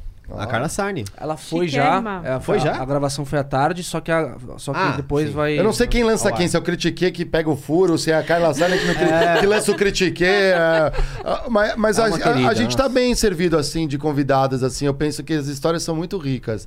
é, das nossas mulheres que, Que que. A topam vir no aprende Critiquei. muito aqui, nossa. Nossa, mas assim, é, é- é fantástico. O que, que você gostaria de passar de mensagem pra galera que assiste a gente aqui? O que, que você acha que eles precisam saber quem assiste o Critique? Ai, que delícia. Eu acho que assim, a gente precisa entender que cada um de nós tem um papel, cara. É, a gente precisa também entender que eu sou empreendedora social e eu faço, teoricamente, o meu papel, faço o que eu gosto e faço transformação na vida das pessoas, vamos assim dizer. É, e eu acho que muitas vezes as pessoas acham que o que elas fazem não tem tanta importância. E eu acho que é importante a gente falar também que cada um de nós pode fazer um pouquinho. Parece meio piegas, meio coisa meio boba, sabe? Mas eu acho tão fundamental que às vezes as pessoas acham que uma pequena coisinha não vai ajudar. A gente tem lá na rede um monte de gente que é voluntário, que faz pequenas coisinhas. E é tão, tão importante. Aham. E eu acho que é isso. A gente precisa destacar mais a importância da- do não individualismo e das pessoas buscarem fazer as coisas para os outros, sabe? Ajudar os outros. Eu acho isso muito. Para mim é muito foda quando eu vejo alguém, Ana, eu quero te ajudar. E como é que a gente faz? Né? Às vezes a gente nem dá conta do- da quantidade de voluntários que a gente tem na rede. Eu quero ajudar. Hoje mesmo eu atendi o vice-presidente de uma mega organização. Ele falou assim: eu tenho duas horas por semana como que você quer que eu faça? Eu posso limpar o chão da rede? Ele brincou. Eu falei, não, a gente não está no escritório. Ele falou, quero fazer alguma coisa, quero fazer mentoria, quero ajudar as mulheres. Então, é isso. Eu acho que esse é o espírito, sabe? Cada pessoa pensar o que, que ela pode fazer para ajudar as outras pessoas. Acho que esse é Entrou o mais ponto. uma aí, Marião. a Opa, entrou mais uma aí, é Cris Bazan. Obrigado pela aula. Fala sobre os projetos que estão rolando na Rede Mulher Empreendedora. E aí? Eita, temos projetos maravilhosos. Tem o Potência Feminina, que está rolando agora também, que é esse que está no Brasil inteiro. É um projeto super bacana, potenciafeminina.net.br. A gente tem um outro projeto que chama Ela Segura, que é um projeto onde a gente dá auxílio alimentação, dá capacitação para as mulheres e dá também um capital semente no final para 160 negócios de 3 mil reais. É, são, são projetos. A gente está começando em todos os projetos de três anos para cá a botar dinheiro na mesa. Porque a gente pôr. fala que tem que pôr dinheiro na mesa, não adianta. A gente briga com as empresas, fala, dá mais verba aí que a gente precisa botar dinheiro na mesa. E a gente tem o Ela Pode, que é um dos nossos maiores projetos, que é elapod.net.br, onde a gente ajuda as mulheres no Brasil inteiro a trabalhar a questão da autoconfiança. É Brasil inteiro, é esse que a gente já foi em quase, quase 2 mil municípios. Tem vários outros, Vocês mas se- um marketplace também, tem né? O marketplace, é maravilhoso. maravilhoso. Tem um programa de aceleração que está com as inscrições abertas agora para mulheres que são líderes de startups. Na última edição, nós tínhamos oito vagas, porque o programa de aceleração, a quantidade de pessoas selecionadas é pequena, e nós tivemos 400 inscrições. Foi Ah, um, assim, um sofrimento escolher, mas foi muito importante, porque a gente escolheu oito mulheres do Brasil inteiro e a gente acompanha por seis meses. Uhum. A aceleração a gente pega na mão por seis meses, ajuda, abre porta, testa o modelo e vai pra cima. Pô, vamos tentar colocar duas pessoas aí da sua rede no- nessa próxima turma da Tribe, porque vai ser muito legal, pô. Bora, É, bora, mas vou fazer lá isso. pessoal. Bela ideia, bela ideia. Acho que não, no final do programa você deixa suas redes pro Isso. pessoal Tá. seguir, mas é, eu quero fazer a minha última pergunta. Mas antes disso, eu gostaria que você fizesse o nosso. A gente tem um ritual aqui no Critique. Opa! A gente tem um ritual aqui no Critique que é a nossa bola de elástico. E se você coloca um elástico na nossa bola, você Passa simbolicamente passa a fazer parte do Critique. Então, Ai, gente, eu adoro coisas simbólicas. Hum. Adoro. você já é parte do Critique quando Ai, você. gente, que coisa Inclusive com mais... ponto que não bateu, vai Com bater o ponto na saída pelo preciso bater, menos. preciso bater o ponto. Gente, o RH vai cobrar a gente hoje aqui. Você vai ter Ai, entrada gente. tarde, hein? Ó, não tem Foi compensação. muito legal. Eu adorei. Obrigado, Muito Ana. simbólico. A, a gente, além de ter aprendido muito com você, foi uma energia ótima aqui. Então, assim, Tô bem feliz. Me Sim, chamem também. mais. Se precisarem de mulheres, me peçam. Eu Com indico certeza, mulheres com legais pra vocês. com certeza. Super. E pra gente fechar, eu gostaria de eh, lembrar de um caso que a gente viu, que assim, é, é um discurso que a gente, eu vejo de forma redundante no país. Eh, eu queria dar um exemplo. A gente teve a nossa, uma- nossa pequena atleta lá, ganhando um ouro e uma prata lá, da Daiane, na, na ginástica. Metade da sociedade eh, valoriza a, a, história dela de, de superação mas de uma forma que talvez é, desmerecesse o resto que veio com ela, dizendo que, olha, tá vendo só, se você não desistiu, você vai chegar lá, etc., como ela só fosse responsável, única responsável por aquilo que aconteceu com ela, né?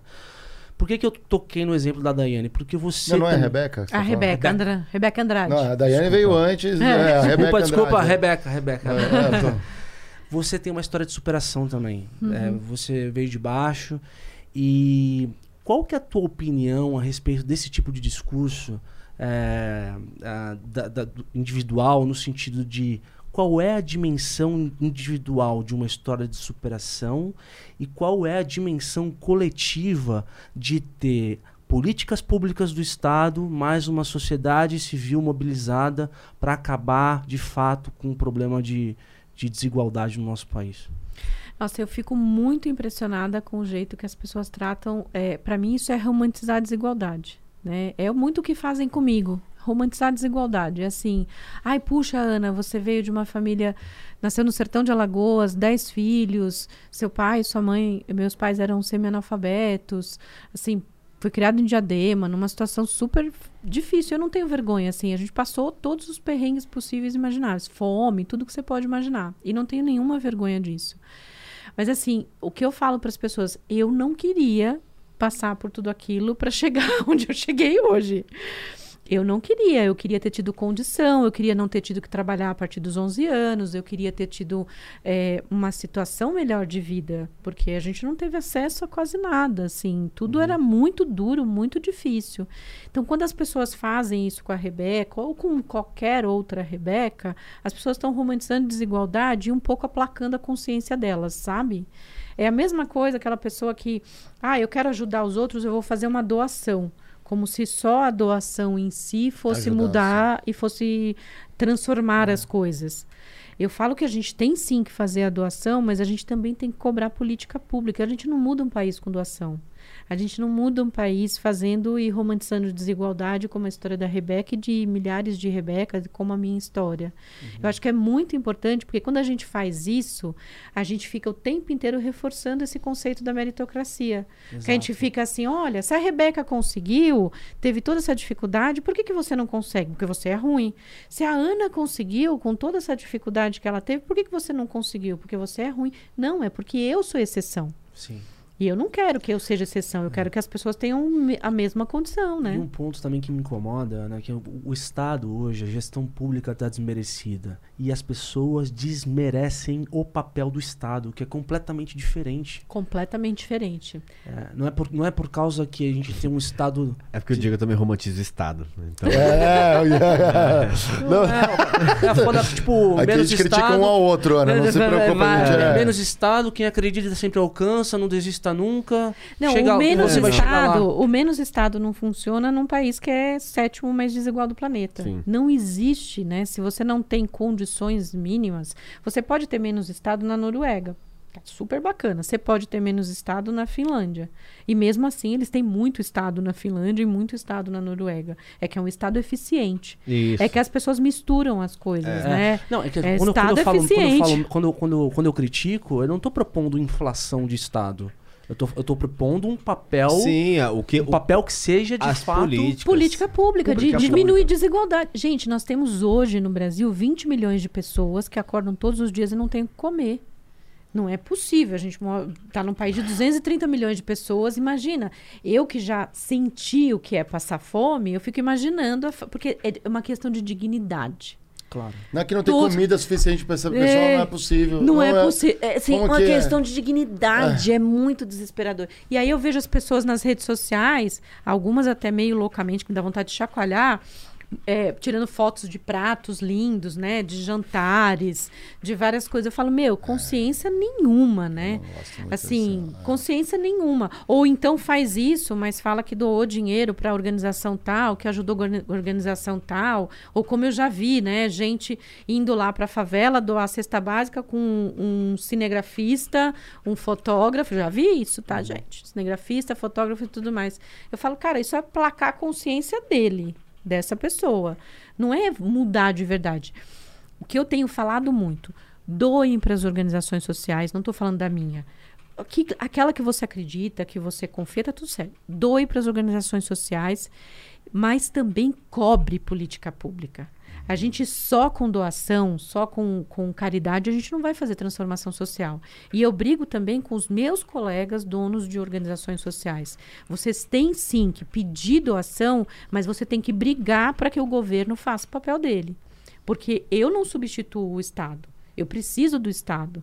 o Estado precisa estar, porque não é possível, eu não consigo dar conta de atender 50% da população. Isso não existe. É uma colocação e uma posição muito irreal. E eu vejo muita gente falando assim: não, eu vou resolver a fome do país. Você não vai, meu amigo. Ninguém vai resolver a fome do país se não tiver uma política pública séria de geração de renda. Esse é o ponto. Você pode sim pedir doação, fazer tudo. Tem gente fazendo coisa brilhante, linda, maravilhosa. O que me deixa incomodada e que eu critico Ótimo. é não cobrar política pública. A gente tem que cobrar. A gente tem que botar o dedo na ferida, falar que o auxílio emergencial é uma bosta de 200 reais para as pessoas sobreviverem, que demorou quatro meses para esse auxílio emergencial não voltar, não dá para nada. E auxílio emergencial não é bondade. Né? Não está fazendo gentileza, não está fazendo favor. Todo mundo paga imposto. Se a gente quer diminuir desigualdade, a gente tem que pegar o nosso imposto. Eu pago muito imposto. Eu quero que o meu imposto seja revertido, em, em situação para poder melhorar a situação das pessoas, mas não em caridade. Eu quero que ajude de todas as formas, porque eu quero que as pessoas tenham dignidade. Eu não quero que as pessoas tenham que passar o que eu passei ou passar o que a Rebeca passou de jeito nenhum. Claro. Né? Eu queria, queria que ela tivesse todas as condições para que ela chegasse lá no ouro e na prata dela, viva, inteira, bacana e bem. E eu fico indignada com quem fica romantizando essas histórias nas redes sociais. Eu, eu acho que isso daí, no fundo, é uma coisa assim que tá enraizada na nossa sociedade, que assim, para eu ser rico, alguém tem que ser pobre. E é, é uma coisa totalmente anormal, mas isso também tem a ver com o interesse do pobre deixar de ser pobre e do rico ser mais rico. Por quê? Quando você é eleitor, se você faz sua lição de casa, isso não é, não é só ser eleitor, é aquilo que você pretende fazer, fazer bem. Não interessa se você é gari, não interessa se você é o presidente de uma multinacional que está aqui no, no Brasil. Se você é gari, qual que é a tua função? É varrer a praça? Vou varrer o melhor possível. Se você é médico, vou fazer a melhor cirurgia. Se você é cardiologista, pelo amor de Deus, faça o melhor possível. Se você é eleitor, na hora de ser eleitor, faça o seu melhor possível. E um deles é, vamos olhar as políticas públicas. As políticas ali que vão poder fazer, analisar assim, qual é a proposta do meu candidato quanto a esse assunto. Por quê? Se o país inteiro promove uma questão como essa, a questão do empreendedorismo, facilidade de acesso a crédito, você cria um bolo econômico. A riqueza do país sobe. Você sobe junto, só não sobe se não quiser. Também tem isso, né? Todo mundo tá melhor.